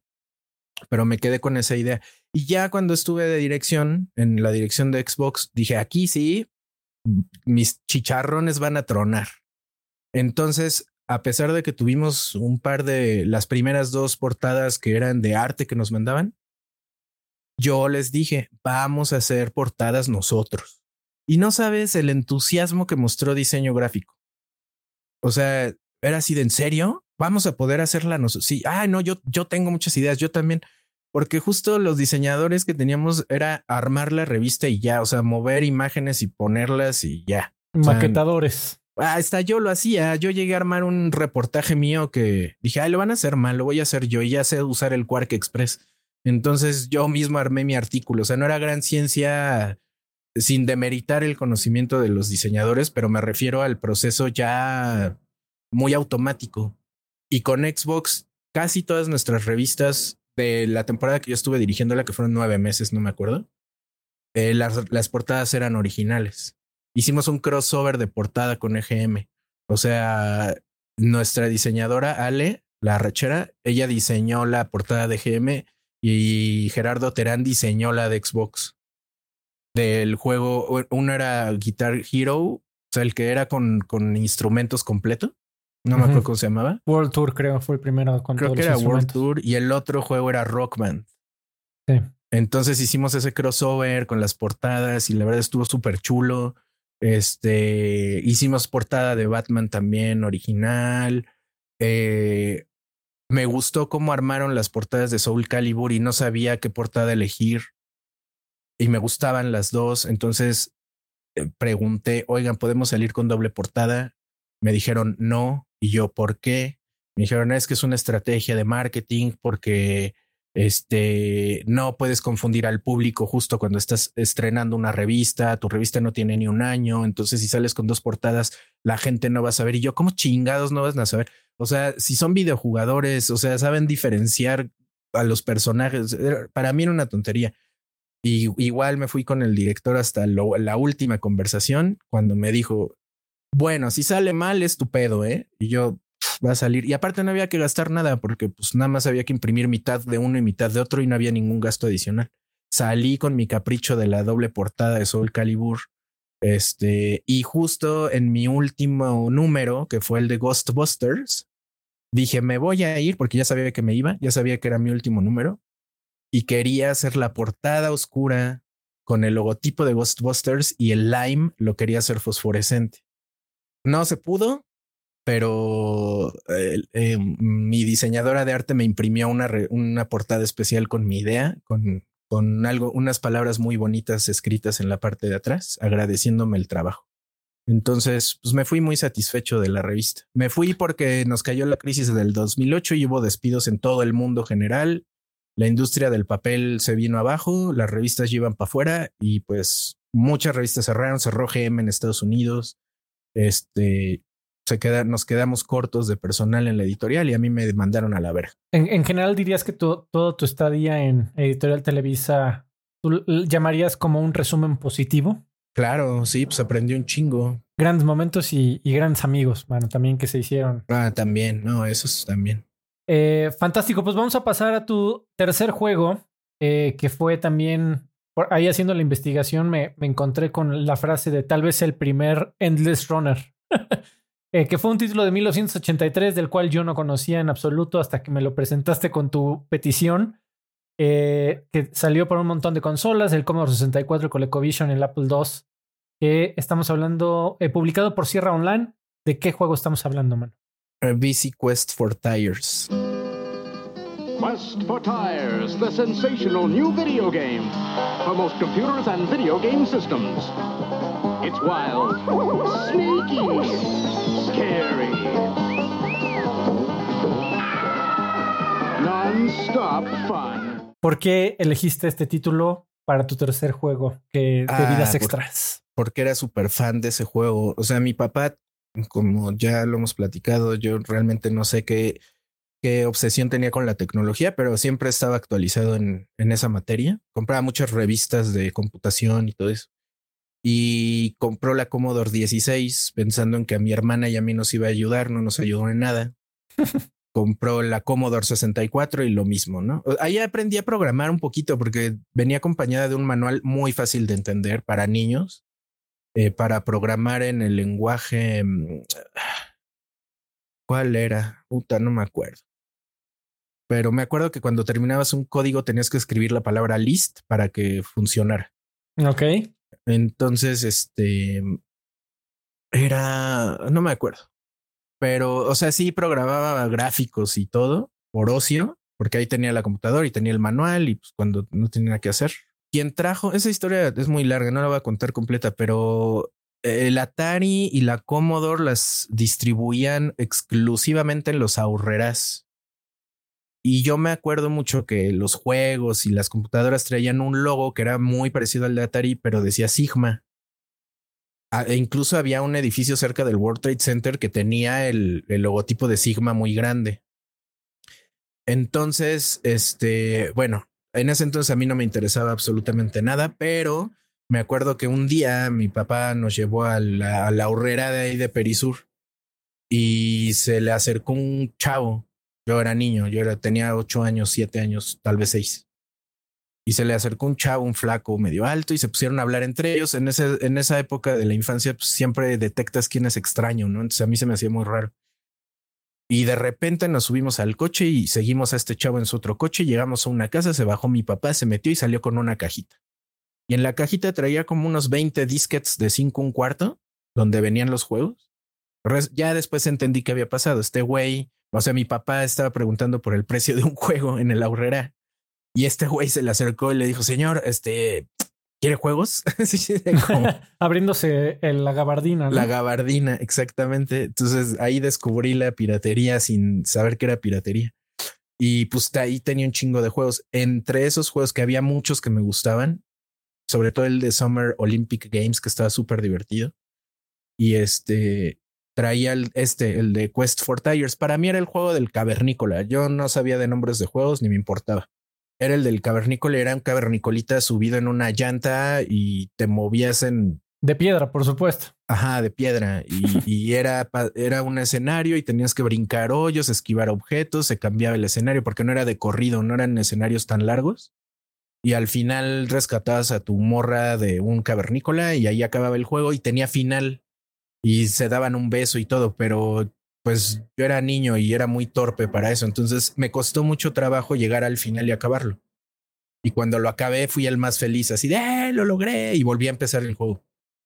Pero ese juego, eh, por dos cosas, me, es importante para mí en mi vida, porque por un lado, ya en mi vida adulta, y de hecho no fue hace muchos años, hace unos 10 yo creo, ya con internet, dije, ¿cómo era se llamaba ese pinche juego que yo jugaba en la Commodore 64? Y me metí a investigar, encontré el nombre, me costó trabajo porque todavía no había tanta información, y encontré el nombre del juego y descubrí que estaba basado en una historieta que publicaban en, era como, como un historieta de, de un comic strip, pues, con cuatro paneles y así, que publicaban en un diario de eh, británico y que era muy famoso allá en los setentas, no tengo idea.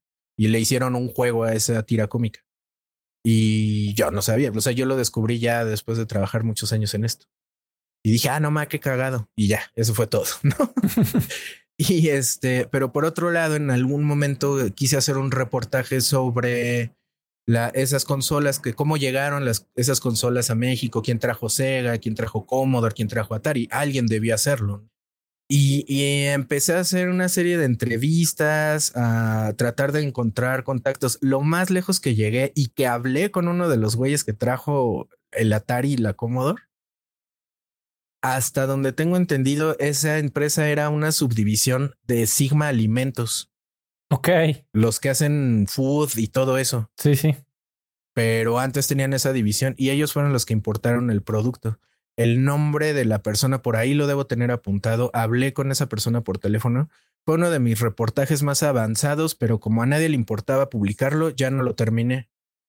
Pero por ese juego eh, eh, puse a prueba mis habilidades periodísticas y ese reportaje siempre fue como mi Waterloo, como mi asunto no resuelto, así de puta, no logré terminar mi Moby Dick.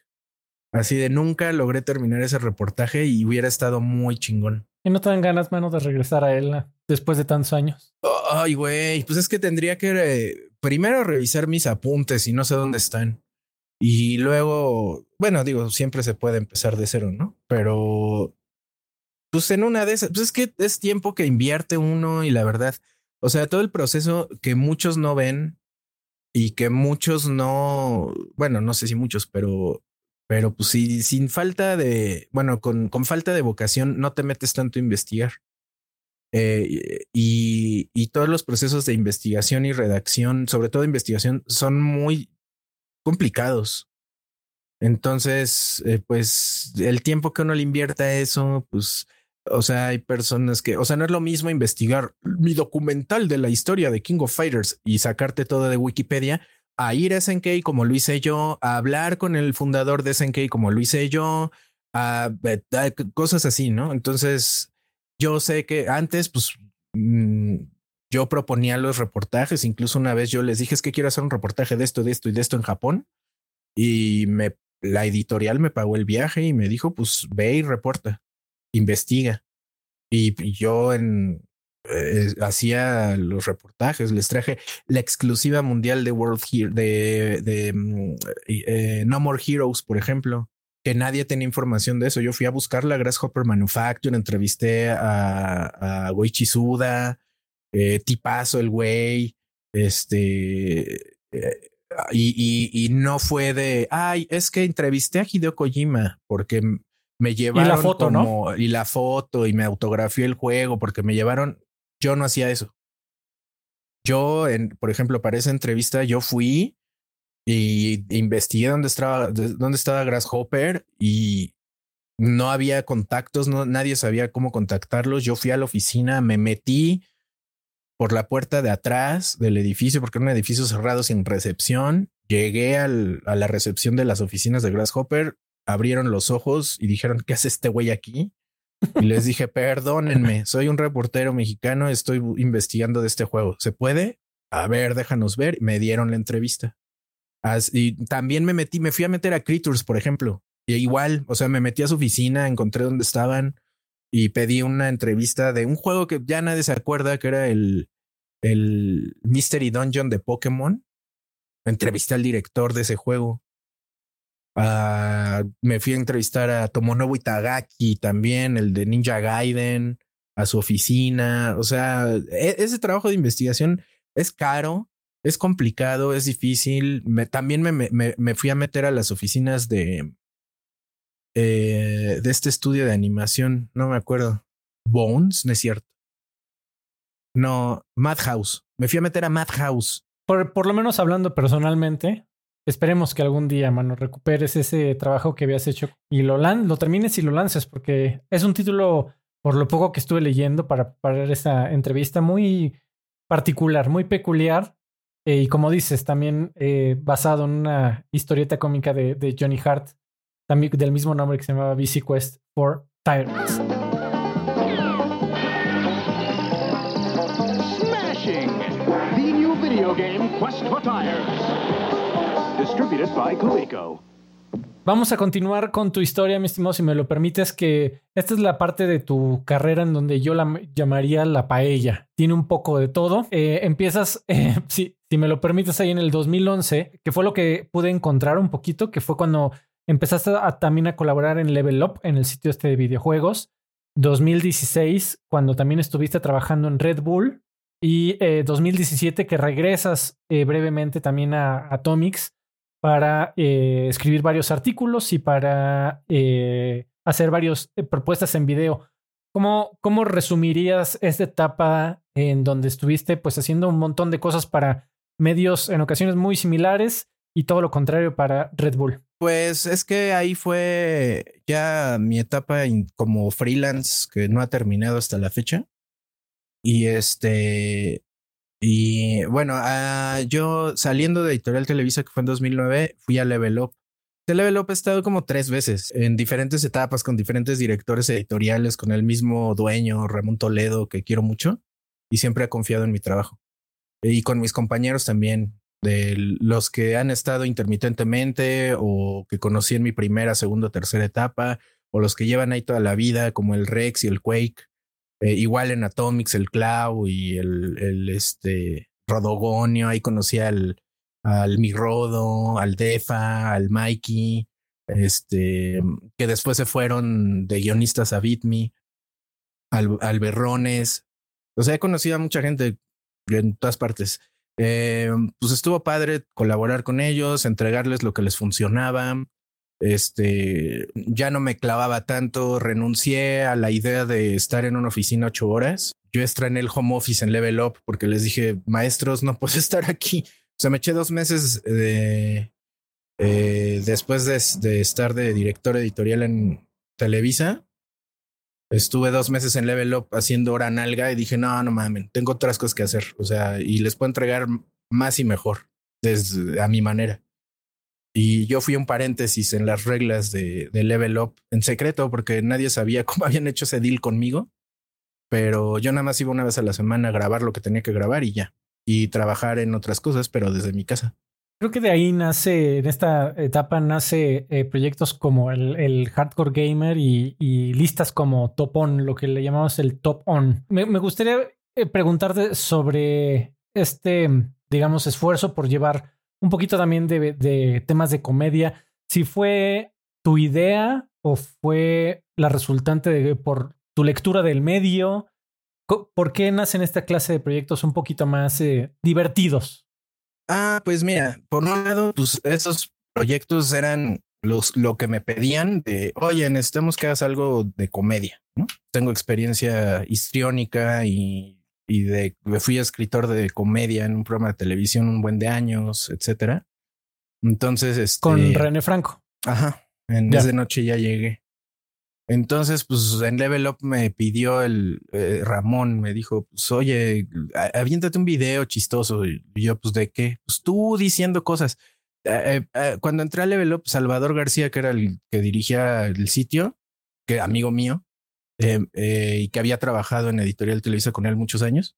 Él me dijo, este, haz un video tuyo, pero que salgas quejándote y no sé qué, algo eh, como un, personaje de mí mismo tirando hate a las cosas. Y eso les parecía que era gracioso.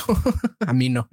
Este, pero, pero por ejemplo, ahí yo se las cambié y les dije, no, miren, ¿por qué no mejor hago un video? Yo he notado que en su sitio eh, la, la, comunidad interactúa mucho entre ellos y cotorrean con lo que creen que es trabajar en Level Up.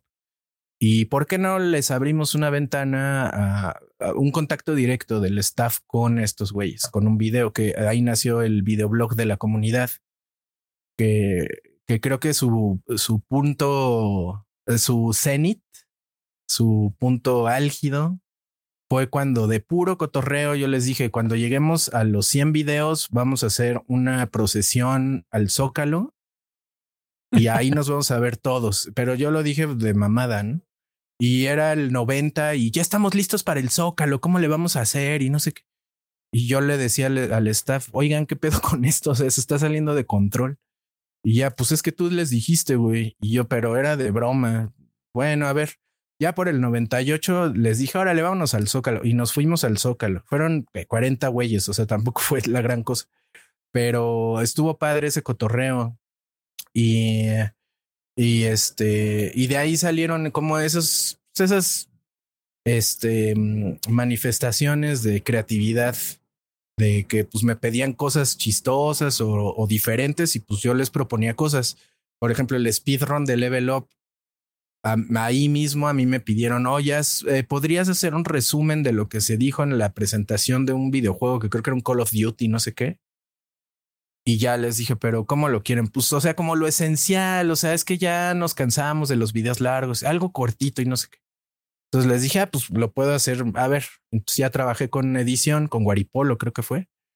Y le dije, es que vamos a hacerlo así, ¿no? Entonces el concepto era hablar lo más rápido posible, cosa que puedo hacerlo por mi dicción, que es muy buena, por cierto.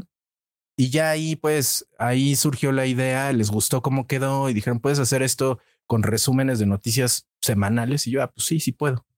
Y de ahí salió el speedrun. Y bueno, pues la cosa que todo lo que aprendí en cómo hacer una revista y cómo hacer programas de radio, todo, todo crear un concepto, una imagen que enganche con la gente, que, que la gente se acostumbre a, por ejemplo, que tú veías Club Nintendo y sabías que era Club Nintendo y esperabas Club Nintendo porque empezaba con Doctor Mario porque traía luego, las noticias, porque traía el reporte de algún evento, traía las opiniones del videojuego, el curso en intensivo, el, control de los profesionales con una investigación editorial, eh, la salida de la revista, o sea, todo llevaba un orden, una presentación, un principio, un fin, etcétera. Entonces, todo ese concepto en muchas cosas de las que he hecho, las es un, un microcosmos de las cosas que creo yo que son las óptimas para hacerlo. Entonces, Speedrun debía tener un catchphrase. Entonces decía Speedrun y cosas así, ¿no? Que después lo cambié al Thunder News en los proyectos personales y eh, también los videos que hicimos de los comerciales para Level Up, los comerciales falsos. El Hardcore Gamer también, ese lo inventé en Level Up eh, porque me pidieron algo cagado, pues les dije, ah, pues el concepto del hardcore gamer para mí era como un... En un principio quería, o sea, me pedían que a huevo me quejara de las cosas. Entonces era así como de, pero yo personalmente, si no me nace quejarme, todo se va a ver muy falso. Pero bueno, lo intenté. Entonces el concepto del personaje era el típico hater de Twitter, de de los foros que nada le embona y le caga todo. Entonces empecé a ver como que los estereotipos de, de ese tipo de comentaristas o de usuarios que usualmente les gustaba un chingo el metal y se ponían playeras de, de bandas de metal con la greña larga y la gorra y, y todo eso. Digo, perdón que esté estereotipando, no es personal, no se enojen conmigo, pero así yo lo veía en ese momento y me agarraba estereotipos y decía, ah, pues sí, voy a hacer a este güey, pero eh, lo empecé en Level Up, pero después, este, empecé a crear yo al personaje con mi personalidad. O sea, no era un güey que se quejaba, más bien, o sea, era un güey que se quejaba de los que se quejaban. Eso tenía más sentido para mí. Entonces, el personaje del hardcore gamer me gusta mucho porque es un güey que, como que trata de mandar el mensaje de no te claves tanto en los videojuegos, porque si nos gustan los videojuegos, están chingones, pero ya clavarte de más está muy pendejo, ¿no? Y, pelearte sobre todo, ¿no? Ajá, y ese era más bien como el concepto que yo tenía del hardcore gamer, que es mucho que no lo hago, pero, pero por ahí va el asunto. Y también, o sea, la verdad es que durante todo el tiempo que hice videojuegos o que he hecho videojuegos, porque pues, a la fecha sigo haciendo cosas de videojuegos, siempre he tratado de entregar ese mensaje de anticultismo, ¿sabes? O sea, de, de, que yo veo que hay mucho fandom que de lo de la guerra de las consolas o del hate o de incluso ya las, el acoso selectivo por tener cierto tipo de preferencias eh, de videojuegos o todo eso. Y amenazas de, muerte y, persecución y, acoso. Claro. Horrible. O, por ejemplo, a mí, a mí me disgustaba realmente que se burlaran de los cosplayers, ¿no?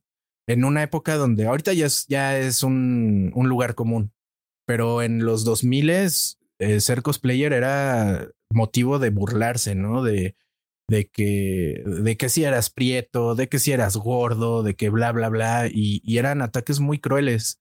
Entonces, por eso yo me metí a hacer cosplay para, para decirles, a ver, díganmelo a mí, porque yo sí les contesto culero, ¿no?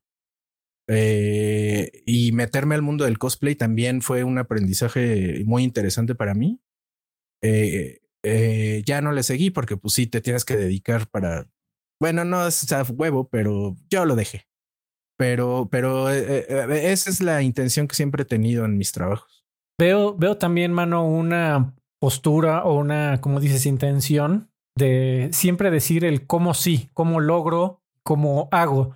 Y me acuerdo mucho de una frase que, que me dijo este, el buen Javier Rodríguez, que tú también tuve el gusto de platicar en aquí en Vidas Extra, que él se refería a ti como una persona que sabe que siempre le puede hablar y le vas a entrar. Y justamente eh, fue algo que pasó con BitMe por ahí del 2019, cuando mencionas que, que tu logro más grande este, fue ir diario a Santa Fe. Pero hablando de, de, de, ese, de ese tema de, de que tú caray, le has entrado a un montón de proyectos y, cuando alguien te dice, ¿cómo le hacemos? Tú dices, pues así. ¿Ha habido algún proyecto que tú te acuerdes eh, que le hayas dicho, yo no, Daniel Avilés no puede hacer eso o prefiero yo no entrarle a eso? ¿Algo, algún ejemplo que te acuerdes? Ah, pues sí, ha habido varios. O sea, sí, tuve un trabajo después de la revista de Xbox que no tenía nada que ver con videojuegos ni nada y éticamente para mí era una imposibilidad y renuncié. Alguna vez fui, dije, pues ya desempleado, dije, pues voy a buscar trabajo. Alguien me recomendó con una editorial. Eh, era un negocio más que una editorial de publicar revistas locales para publicidad. Tuve la entrevista, escuché lo que me ofrecían, escuché la metodología y yo les dije, miren, no me puedo quedar con ustedes, pero les puedo dar algunas ideas para que puedan echar a andar el, pedo. Después me volvieron a buscar. Es por el dinero, ¿verdad? solo te podemos dar mil pesos más. Y yo no, no es por el dinero, es porque no me inter no, no creo que yo sea la persona adecuada, pero les puedo dar ideas, ¿no? Este, mm, pues sí, han salido, digo, no, no tengo ahorita a la mano algún recuerdo, pero pues sí, no, no soy el güey que siempre te dice que sí. Está bien, mano, pero, pero cuando se necesita, eh, ahí estás y sobre todo creo que con, con buenos, con las buenas amistades que has hecho a lo largo de tu carrera, pues estás ahí y apoyas siempre que puedes. Me consta. Pues sí. Eh, mano, sé que nos estamos quedando sin tiempo, así que vámonos volando con eh, tu siguiente juego y te agradezco mucho que nos, ya nos estamos pasando un poquito del tiempo acordado. Eh, pero vámonos con el siguiente juego que me mandaste también de 1983. Caray, qué buena etapa para ti como videojugador formadora y, muy importante. que es un título que también yo no tenía idea de, de que existía y que también encontré que también tiene un título alternativo que se llamaba Tip Top. Que, ¿Cuál estamos hablando? Congo Bongo. Say, a funny thing happened when I started to play Congo Bongo. Hey, these nuts are crazy.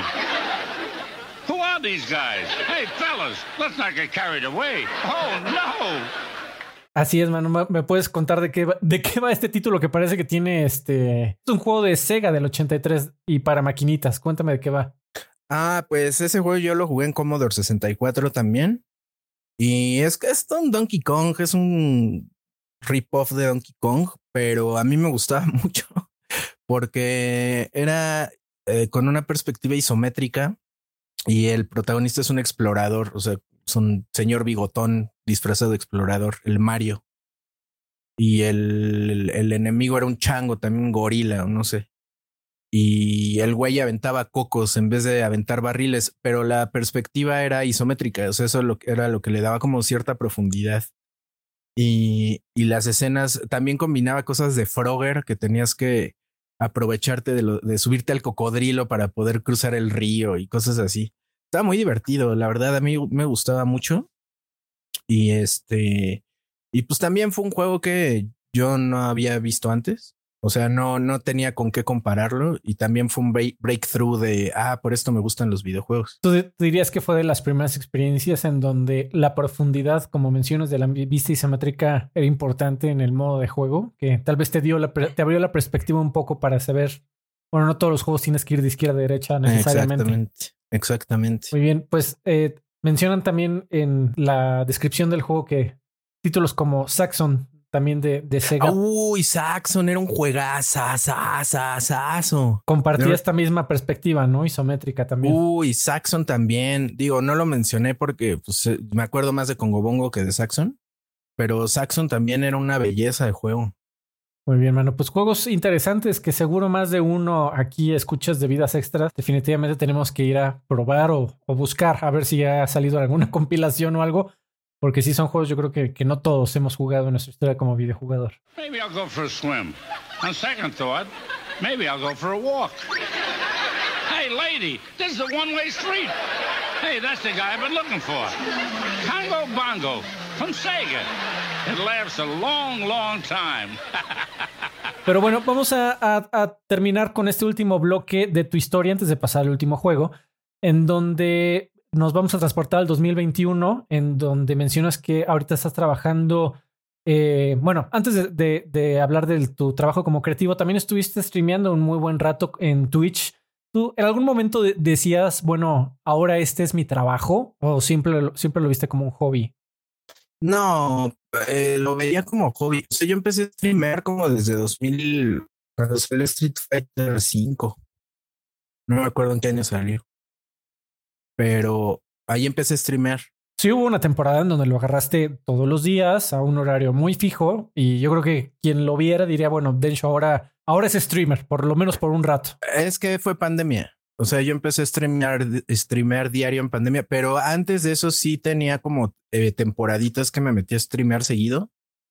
Me gustaba jugar Dragon Quest Heroes y cosas así. O sea, Overwatch creo que también. de Overwatch. O sea, me metía a streamear por diversión de que yo jugaba y me, y me gustaba cotorrear con la banda y comentar del juego y todo. Ya después empecé a streamear sin juego porque me ponía a jugar y se iban todos. Entonces, pues me quedaba platicando y me preguntaban cosas y se convirtió en algo monótono, por eso dejé de hacerlo.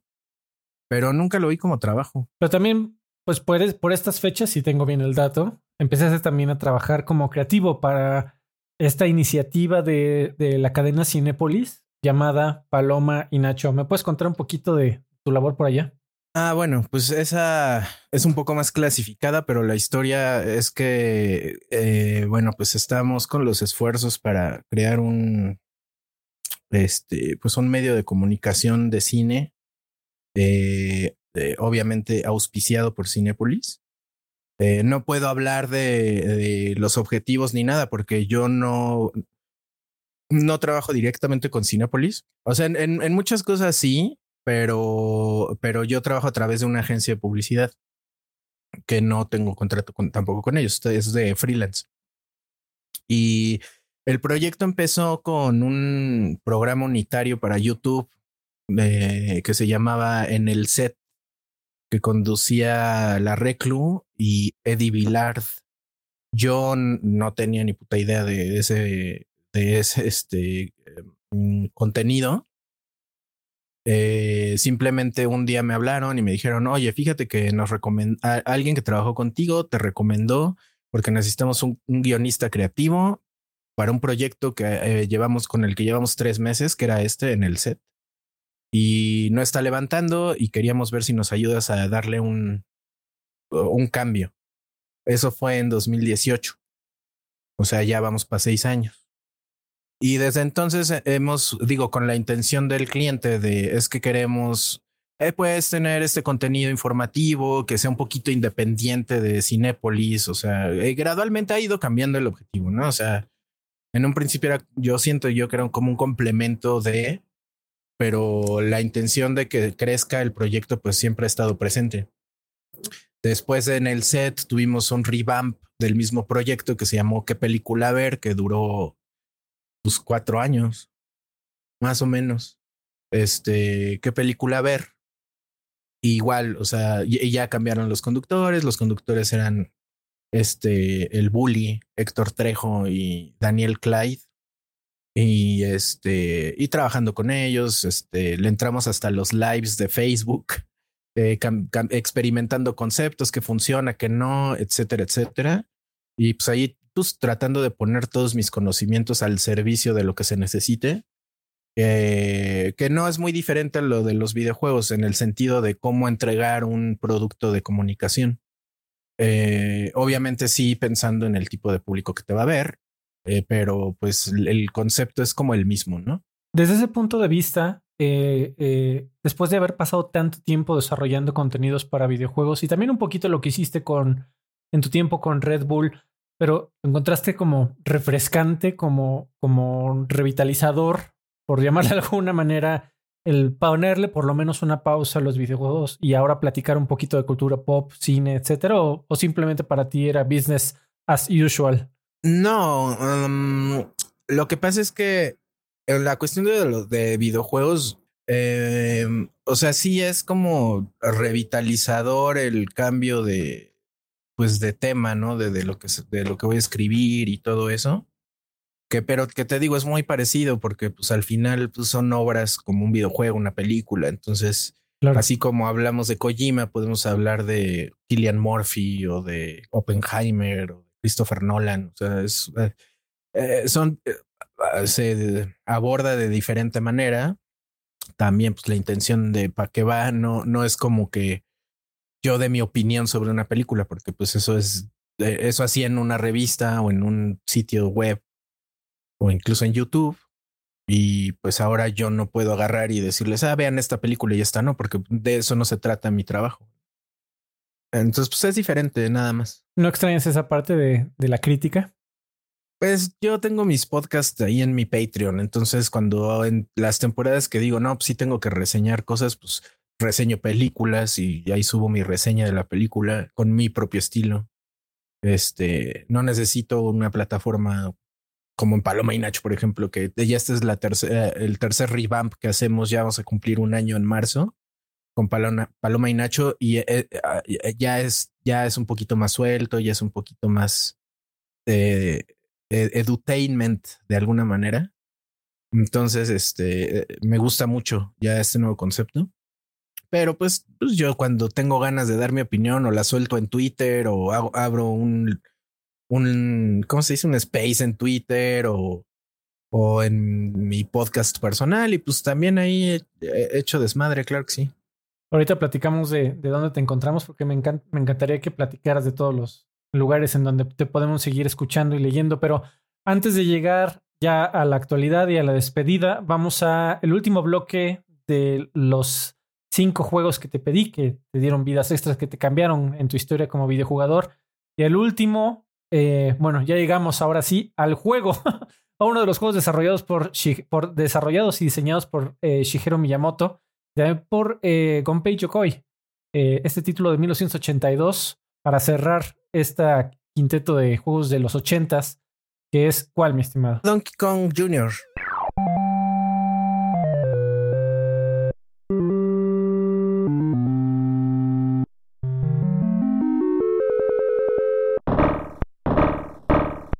Es correcto. ¿Por qué lo elegiste como uno de los juegos que también te marcó en tu historia?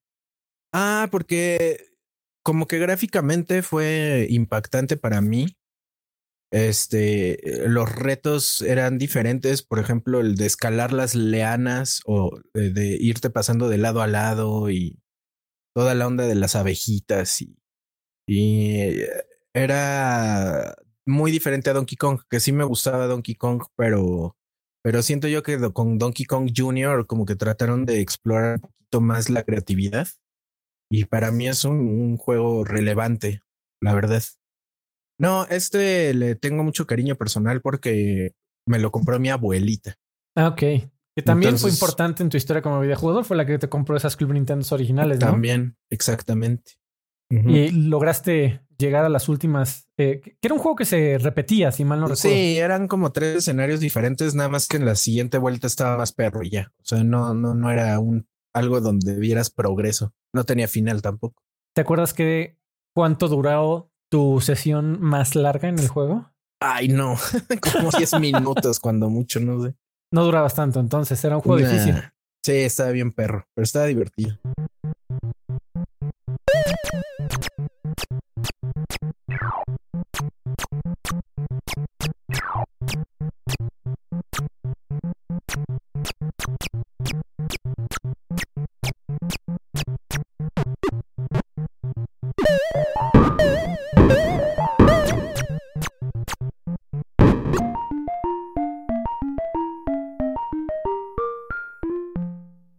Que no queda más que agradecerte por tu tiempo. Nos pasamos un poquito del, horario acordado, pero caray, este, además de que tú cuentas tus historias con, con mucho cariño y, mucha emoción y, por lo mismo también te gusta platicar mucho y, se nota claramente. Eh, pues has tenido una historia muy larga eh, y, muy matizada de todo, con un montón de medios y, con un montón de videojuegos y no videojuegos. Me gustaría, antes de, terminar la entrevista y de contaras en dónde te podemos encontrar, hacerte una última pregunta, si me lo permites. ¿Te, te gustaría, estás negado a la posibilidad de volver a hacer cosas con videojuegos? ¿Dirías que ya diste el carpetazo y te dedicas a otra cosa? ¿O no te cierras a la posibilidad? No, pues la verdad es que no. O sea, diario leo de cosas de videojuegos. Ya no juego tanto como antes porque yo creo que la mente se cansa de tantos años de estar viendo que, que los juegos, así como el cine, eh, eh, pues de tanto consumirlo, pues llega un punto en el que dejas de sorprenderte, ¿no? Entonces ya, por ejemplo, ya mi... Eh, me esfuerzo mucho en que si voy, si juego un videojuego, pues a la hora de entregar una reseña, pues tratar de, de ponerme lo más eh, objetivo posible, ¿no? Ya de repente mis opiniones sobre un videojuego es, ah, está bueno, está bien hecho, está chingón y todo, no es para mí, porque me aburren, pero no tiene la culpa el videojuego, la culpa la tiene mi vejez, ¿no? Entonces, pues más bien es, eh, prefiero que las mentes nuevas, este, que, eh, que puedan dar estas reseñas explosivas y todo, no, no me enfada que, que llegue un TikToker a decirte, ¿sabías que Street Fighter 2 salió en 1990 o ¿Sabías que leí estos títulos, estos datos en Wikipedia? Ándale, o sea, a mí la verdad me da igual porque pues, pues así empezamos todos, ¿no? Así es. Y, y también yo así de en mi infancia o cosas así veía una película y me gustaba un chingo y alguien me pendejaba porque no, yo no sabía que era un remake, por ejemplo, ¿no? ¿Y qué es lo que pasa? Que vas descubriendo con las cosas de tu generación y vas creciendo con esa información y todo. Y ahorita, como siempre ha sido bueno, no siempre, pero ya en esta era digital, pues, este, eh, los chicos que hacen sus canales de TikTok y, todo esto se pues, hacen conexión con personas de su generación, ¿no? Entonces, em, ah, por supuesto, pues digo, pues siempre a mí me gusta comunicar, es lo que hago, me gusta platicar, me gusta hablar de lo que veo, cómo lo veo, explicar cosas, entenderlas, entregar un mensaje de una manera que sé que se va a entender y eso pues no tiene edad, ¿no? Pero en cuestión de videojuegos ya es un hobby caro. la verdad es que ya dices, no mames, me acabo de comprar, por ejemplo, el Super Mario Wonder. Eh, pues fueron mil y tantos varos de madrazo. Fue así, ay cabrón, pero bueno, ahí está el güey que lo jugué tres horas y ya no lo he vuelto a tocar. Porque ya sé de qué va, ya sé en qué acaba el desmadre y todo, entonces ya para qué lo juego. O sea, sí hay cosas que sí me gustan. Por ejemplo, Overwatch lo juego diario y me gusta mucho. O luego veo como mi pareja está jugando TFT y también se ve increíble, aunque no entiendo nada. Overwatch dirías que es como tu comida de confort. Exactamente. Es que Overwatch es muy divertido. Cada personaje es un juego diferente, entonces me da variedad, la variedad que mi cerebro necesita. Oye, mano, y me, me resuena mucho rapidísimo. Me, me resuena mucho esto que dices de, que encuentres ya muchos videojuegos como muy predecibles. Lo que me lleva a preguntarte, ¿te acuerdas del último que tú dirías que realmente te sorprendió? Es que sí me sorprenden. Por ejemplo, estuve jugando hace no mucho. Es uno que se llama Trek to ¿qué? Trek to Yomi. Trek to Yomi. Que no manches, o sea, se ve espectacular.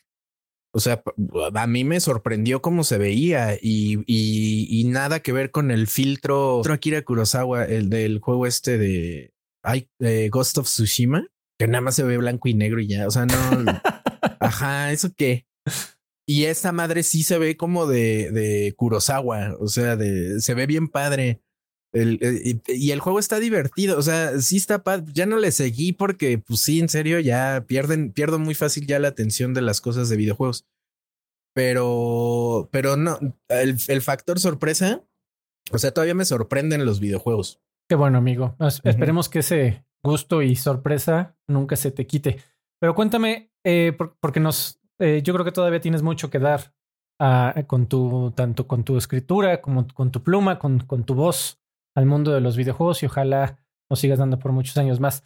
Cuéntanos, eh, don Densho Shinoda, en dónde te encontramos eh, y, ahora a qué te dedicas, que tenga tal vez un poco que ver con cultura pop o con videojuegos, que, que sí lo tienes. Pues o sea, de mis canales de Twitch, pues en todas partes me encuentran como Densho, especialmente en Twitter, que es donde más tengo actividad. Eh, no creo contenido entre, comillas, pero pues dejo unos momazos como el que acabo de subir. Véanlo porque está bien padre. Y este, que se me ocurren, este, veo cosas y se me ocurre algo chistoso y lo pongo eh, en mi contenido, exceptuando que muchas personas, sobre todo en los últimos cinco años, creen que me encanta tirar hate por tirar hate, cosa que no es verdad. Yo me considero una persona pacifista y conciliadora, pero el, el, ambiente, el clima político y social, especialmente en México, está de la chingada. Y eso sí, veo en Twitter cosas y pues sí, a veces por mi propio instinto de comunicador me obligo a, güey, tengo que tengo que explicar qué pedo con esto, ¿no? O tengo que hacerle saber a la gente que esto está mal, ¿no? Y, y, y ya, ¿no? Entonces, pero no me dedico a tirar hate ni nada, al contrario, no trato de, de, entregar cosas positivas, ¿no? O que yo considero positivas. Eh, hago podcast, eh, todo lo que haga lo publico en Twitter para que lo vayan a ver. Eh, tengo un podcast nuevo que ahorita estamos de vacaciones en el podcast, que es este, las pistas de Igloo. Y bueno, también uno de mis, de mis este, áreas de expertise es el K-pop. Entonces, este, ese, en ese podcast hablamos de música, pero sobre todo de K-pop, que es lo que nos gusta a Iglu y a mí. Eh, vamos a volver pronto, ¿verdad, Iglu? Dice que sí. es que está aquí a mi lado. Y este, e, ese me encanta hacer ese podcast porque pues estoy al tanto de, de la frescura de la música, no solo de K-pop, pero de, de música en general. Eh, que también la mente cansada, pues ya dices, ah, esa no es música. En mis tiempos, Nirvana, pues no. O sea, hay, hay, hay mucho talento. He descubierto muchas bandas nuevas de las que me he hecho muy fan. Por ejemplo, de Atarashi Gakko, que la descubrimos hace no mucho, hace un par de años. ¿Cuándo, ¿cuándo fue Atarashi Gakko? Como hace un año y cacho, ¿no? Más o menos. Y las trajeron por primera vez al Corona, no alcanzamos a verlas, pero Ahorita esa banda, a pesar de que ya lleva nueve años, va a cumplir nueve años, este, ha crecido mucho en los últimos dos años. Entonces, este, me gusta descubrir bandas, me gusta escuchar música nueva. Eh, y por eso también estoy en el podcast de Convoy Network. Ahí también me encuentran, nada más que Convoy Network es de Varo. Ahí estoy todos los martes en vivo en punto de las ocho de la noche, hora de la Ciudad de México. Convoy Network Com en el podcast Muteki Live, que es los martes y los domingos. Es un directo con un podcast grabado que se trata de lo mismo y tiene el mismo formato. Se llama Muteki Game Festa. Y ahí hablo de videojuegos, de las noticias, doy mi opinión sobre las noticias o de lo que yo haya jugado, que ya no es mucho. Eh, y también me gusta programar música de videojuegos, pero pues que tenga como relación con algo, ¿no? O nada, pongo música de todo. También he puesto hasta Chopin, puse y se emputaron una vez. y yo, qué pedo. Pero pues ahí ando. También no, no, nos olvidemos del programa que tienes con nuestro amigo en común, entre otros muchos, este, el buen ah, También toquen el ojo desde Alemania, que no ha muerto nunca, no se ha cerrado ese ojo. Ahí la llevamos. Eh, luego seguramente van a preguntar por Token. Token está en un, en un este, hiato eh, pero ahí está la intención de que continúe, todos este, queremos que siga, ya encontraremos el, momento para revivirlo, pero ahí está todavía no muerto. Ah, y bueno, pues entre, o sea, sigan las, las redes de Cinepolis, las redes oficiales de Cinepolis. Creo que Paloma y Nacho ya tiene Twitter. O sea, si buscan Paloma y Nacho van a encontrar la cuenta de Twitter de Paloma y Nacho y en Threads también tienen, pero en TikTok no ni en Insta, creo. Entonces, este, pero si siguen a Cinepolis o las redes de Paloma y Nacho, ahí van a encontrar algunas de las cosas que hago porque pues el proyecto es grande y yo nada más hago un, eh, un, pequeño porcentaje. Don Densho, pues no me queda más que agradecerte por tu tiempo, por tus ganas de contarnos en este pequeño programa en realidad, porque te quedó pequeño para tu carrera tan extensa, que nos platicara de todo, un poquito de lo que has hecho eh, con y alrededor de los videojuegos y también en otros rubros. Eh, y esperamos de verdad, yo creo que no, no estoy solo, me, me identifico con muchos videojugadores mexicanos en decirte que esperemos que podamos leer más de tu pluma en el futuro cercano que tenga que ver con videojuegos. Muchísimas gracias por tu tiempo, mi estimado. Muchas gracias, Freddy.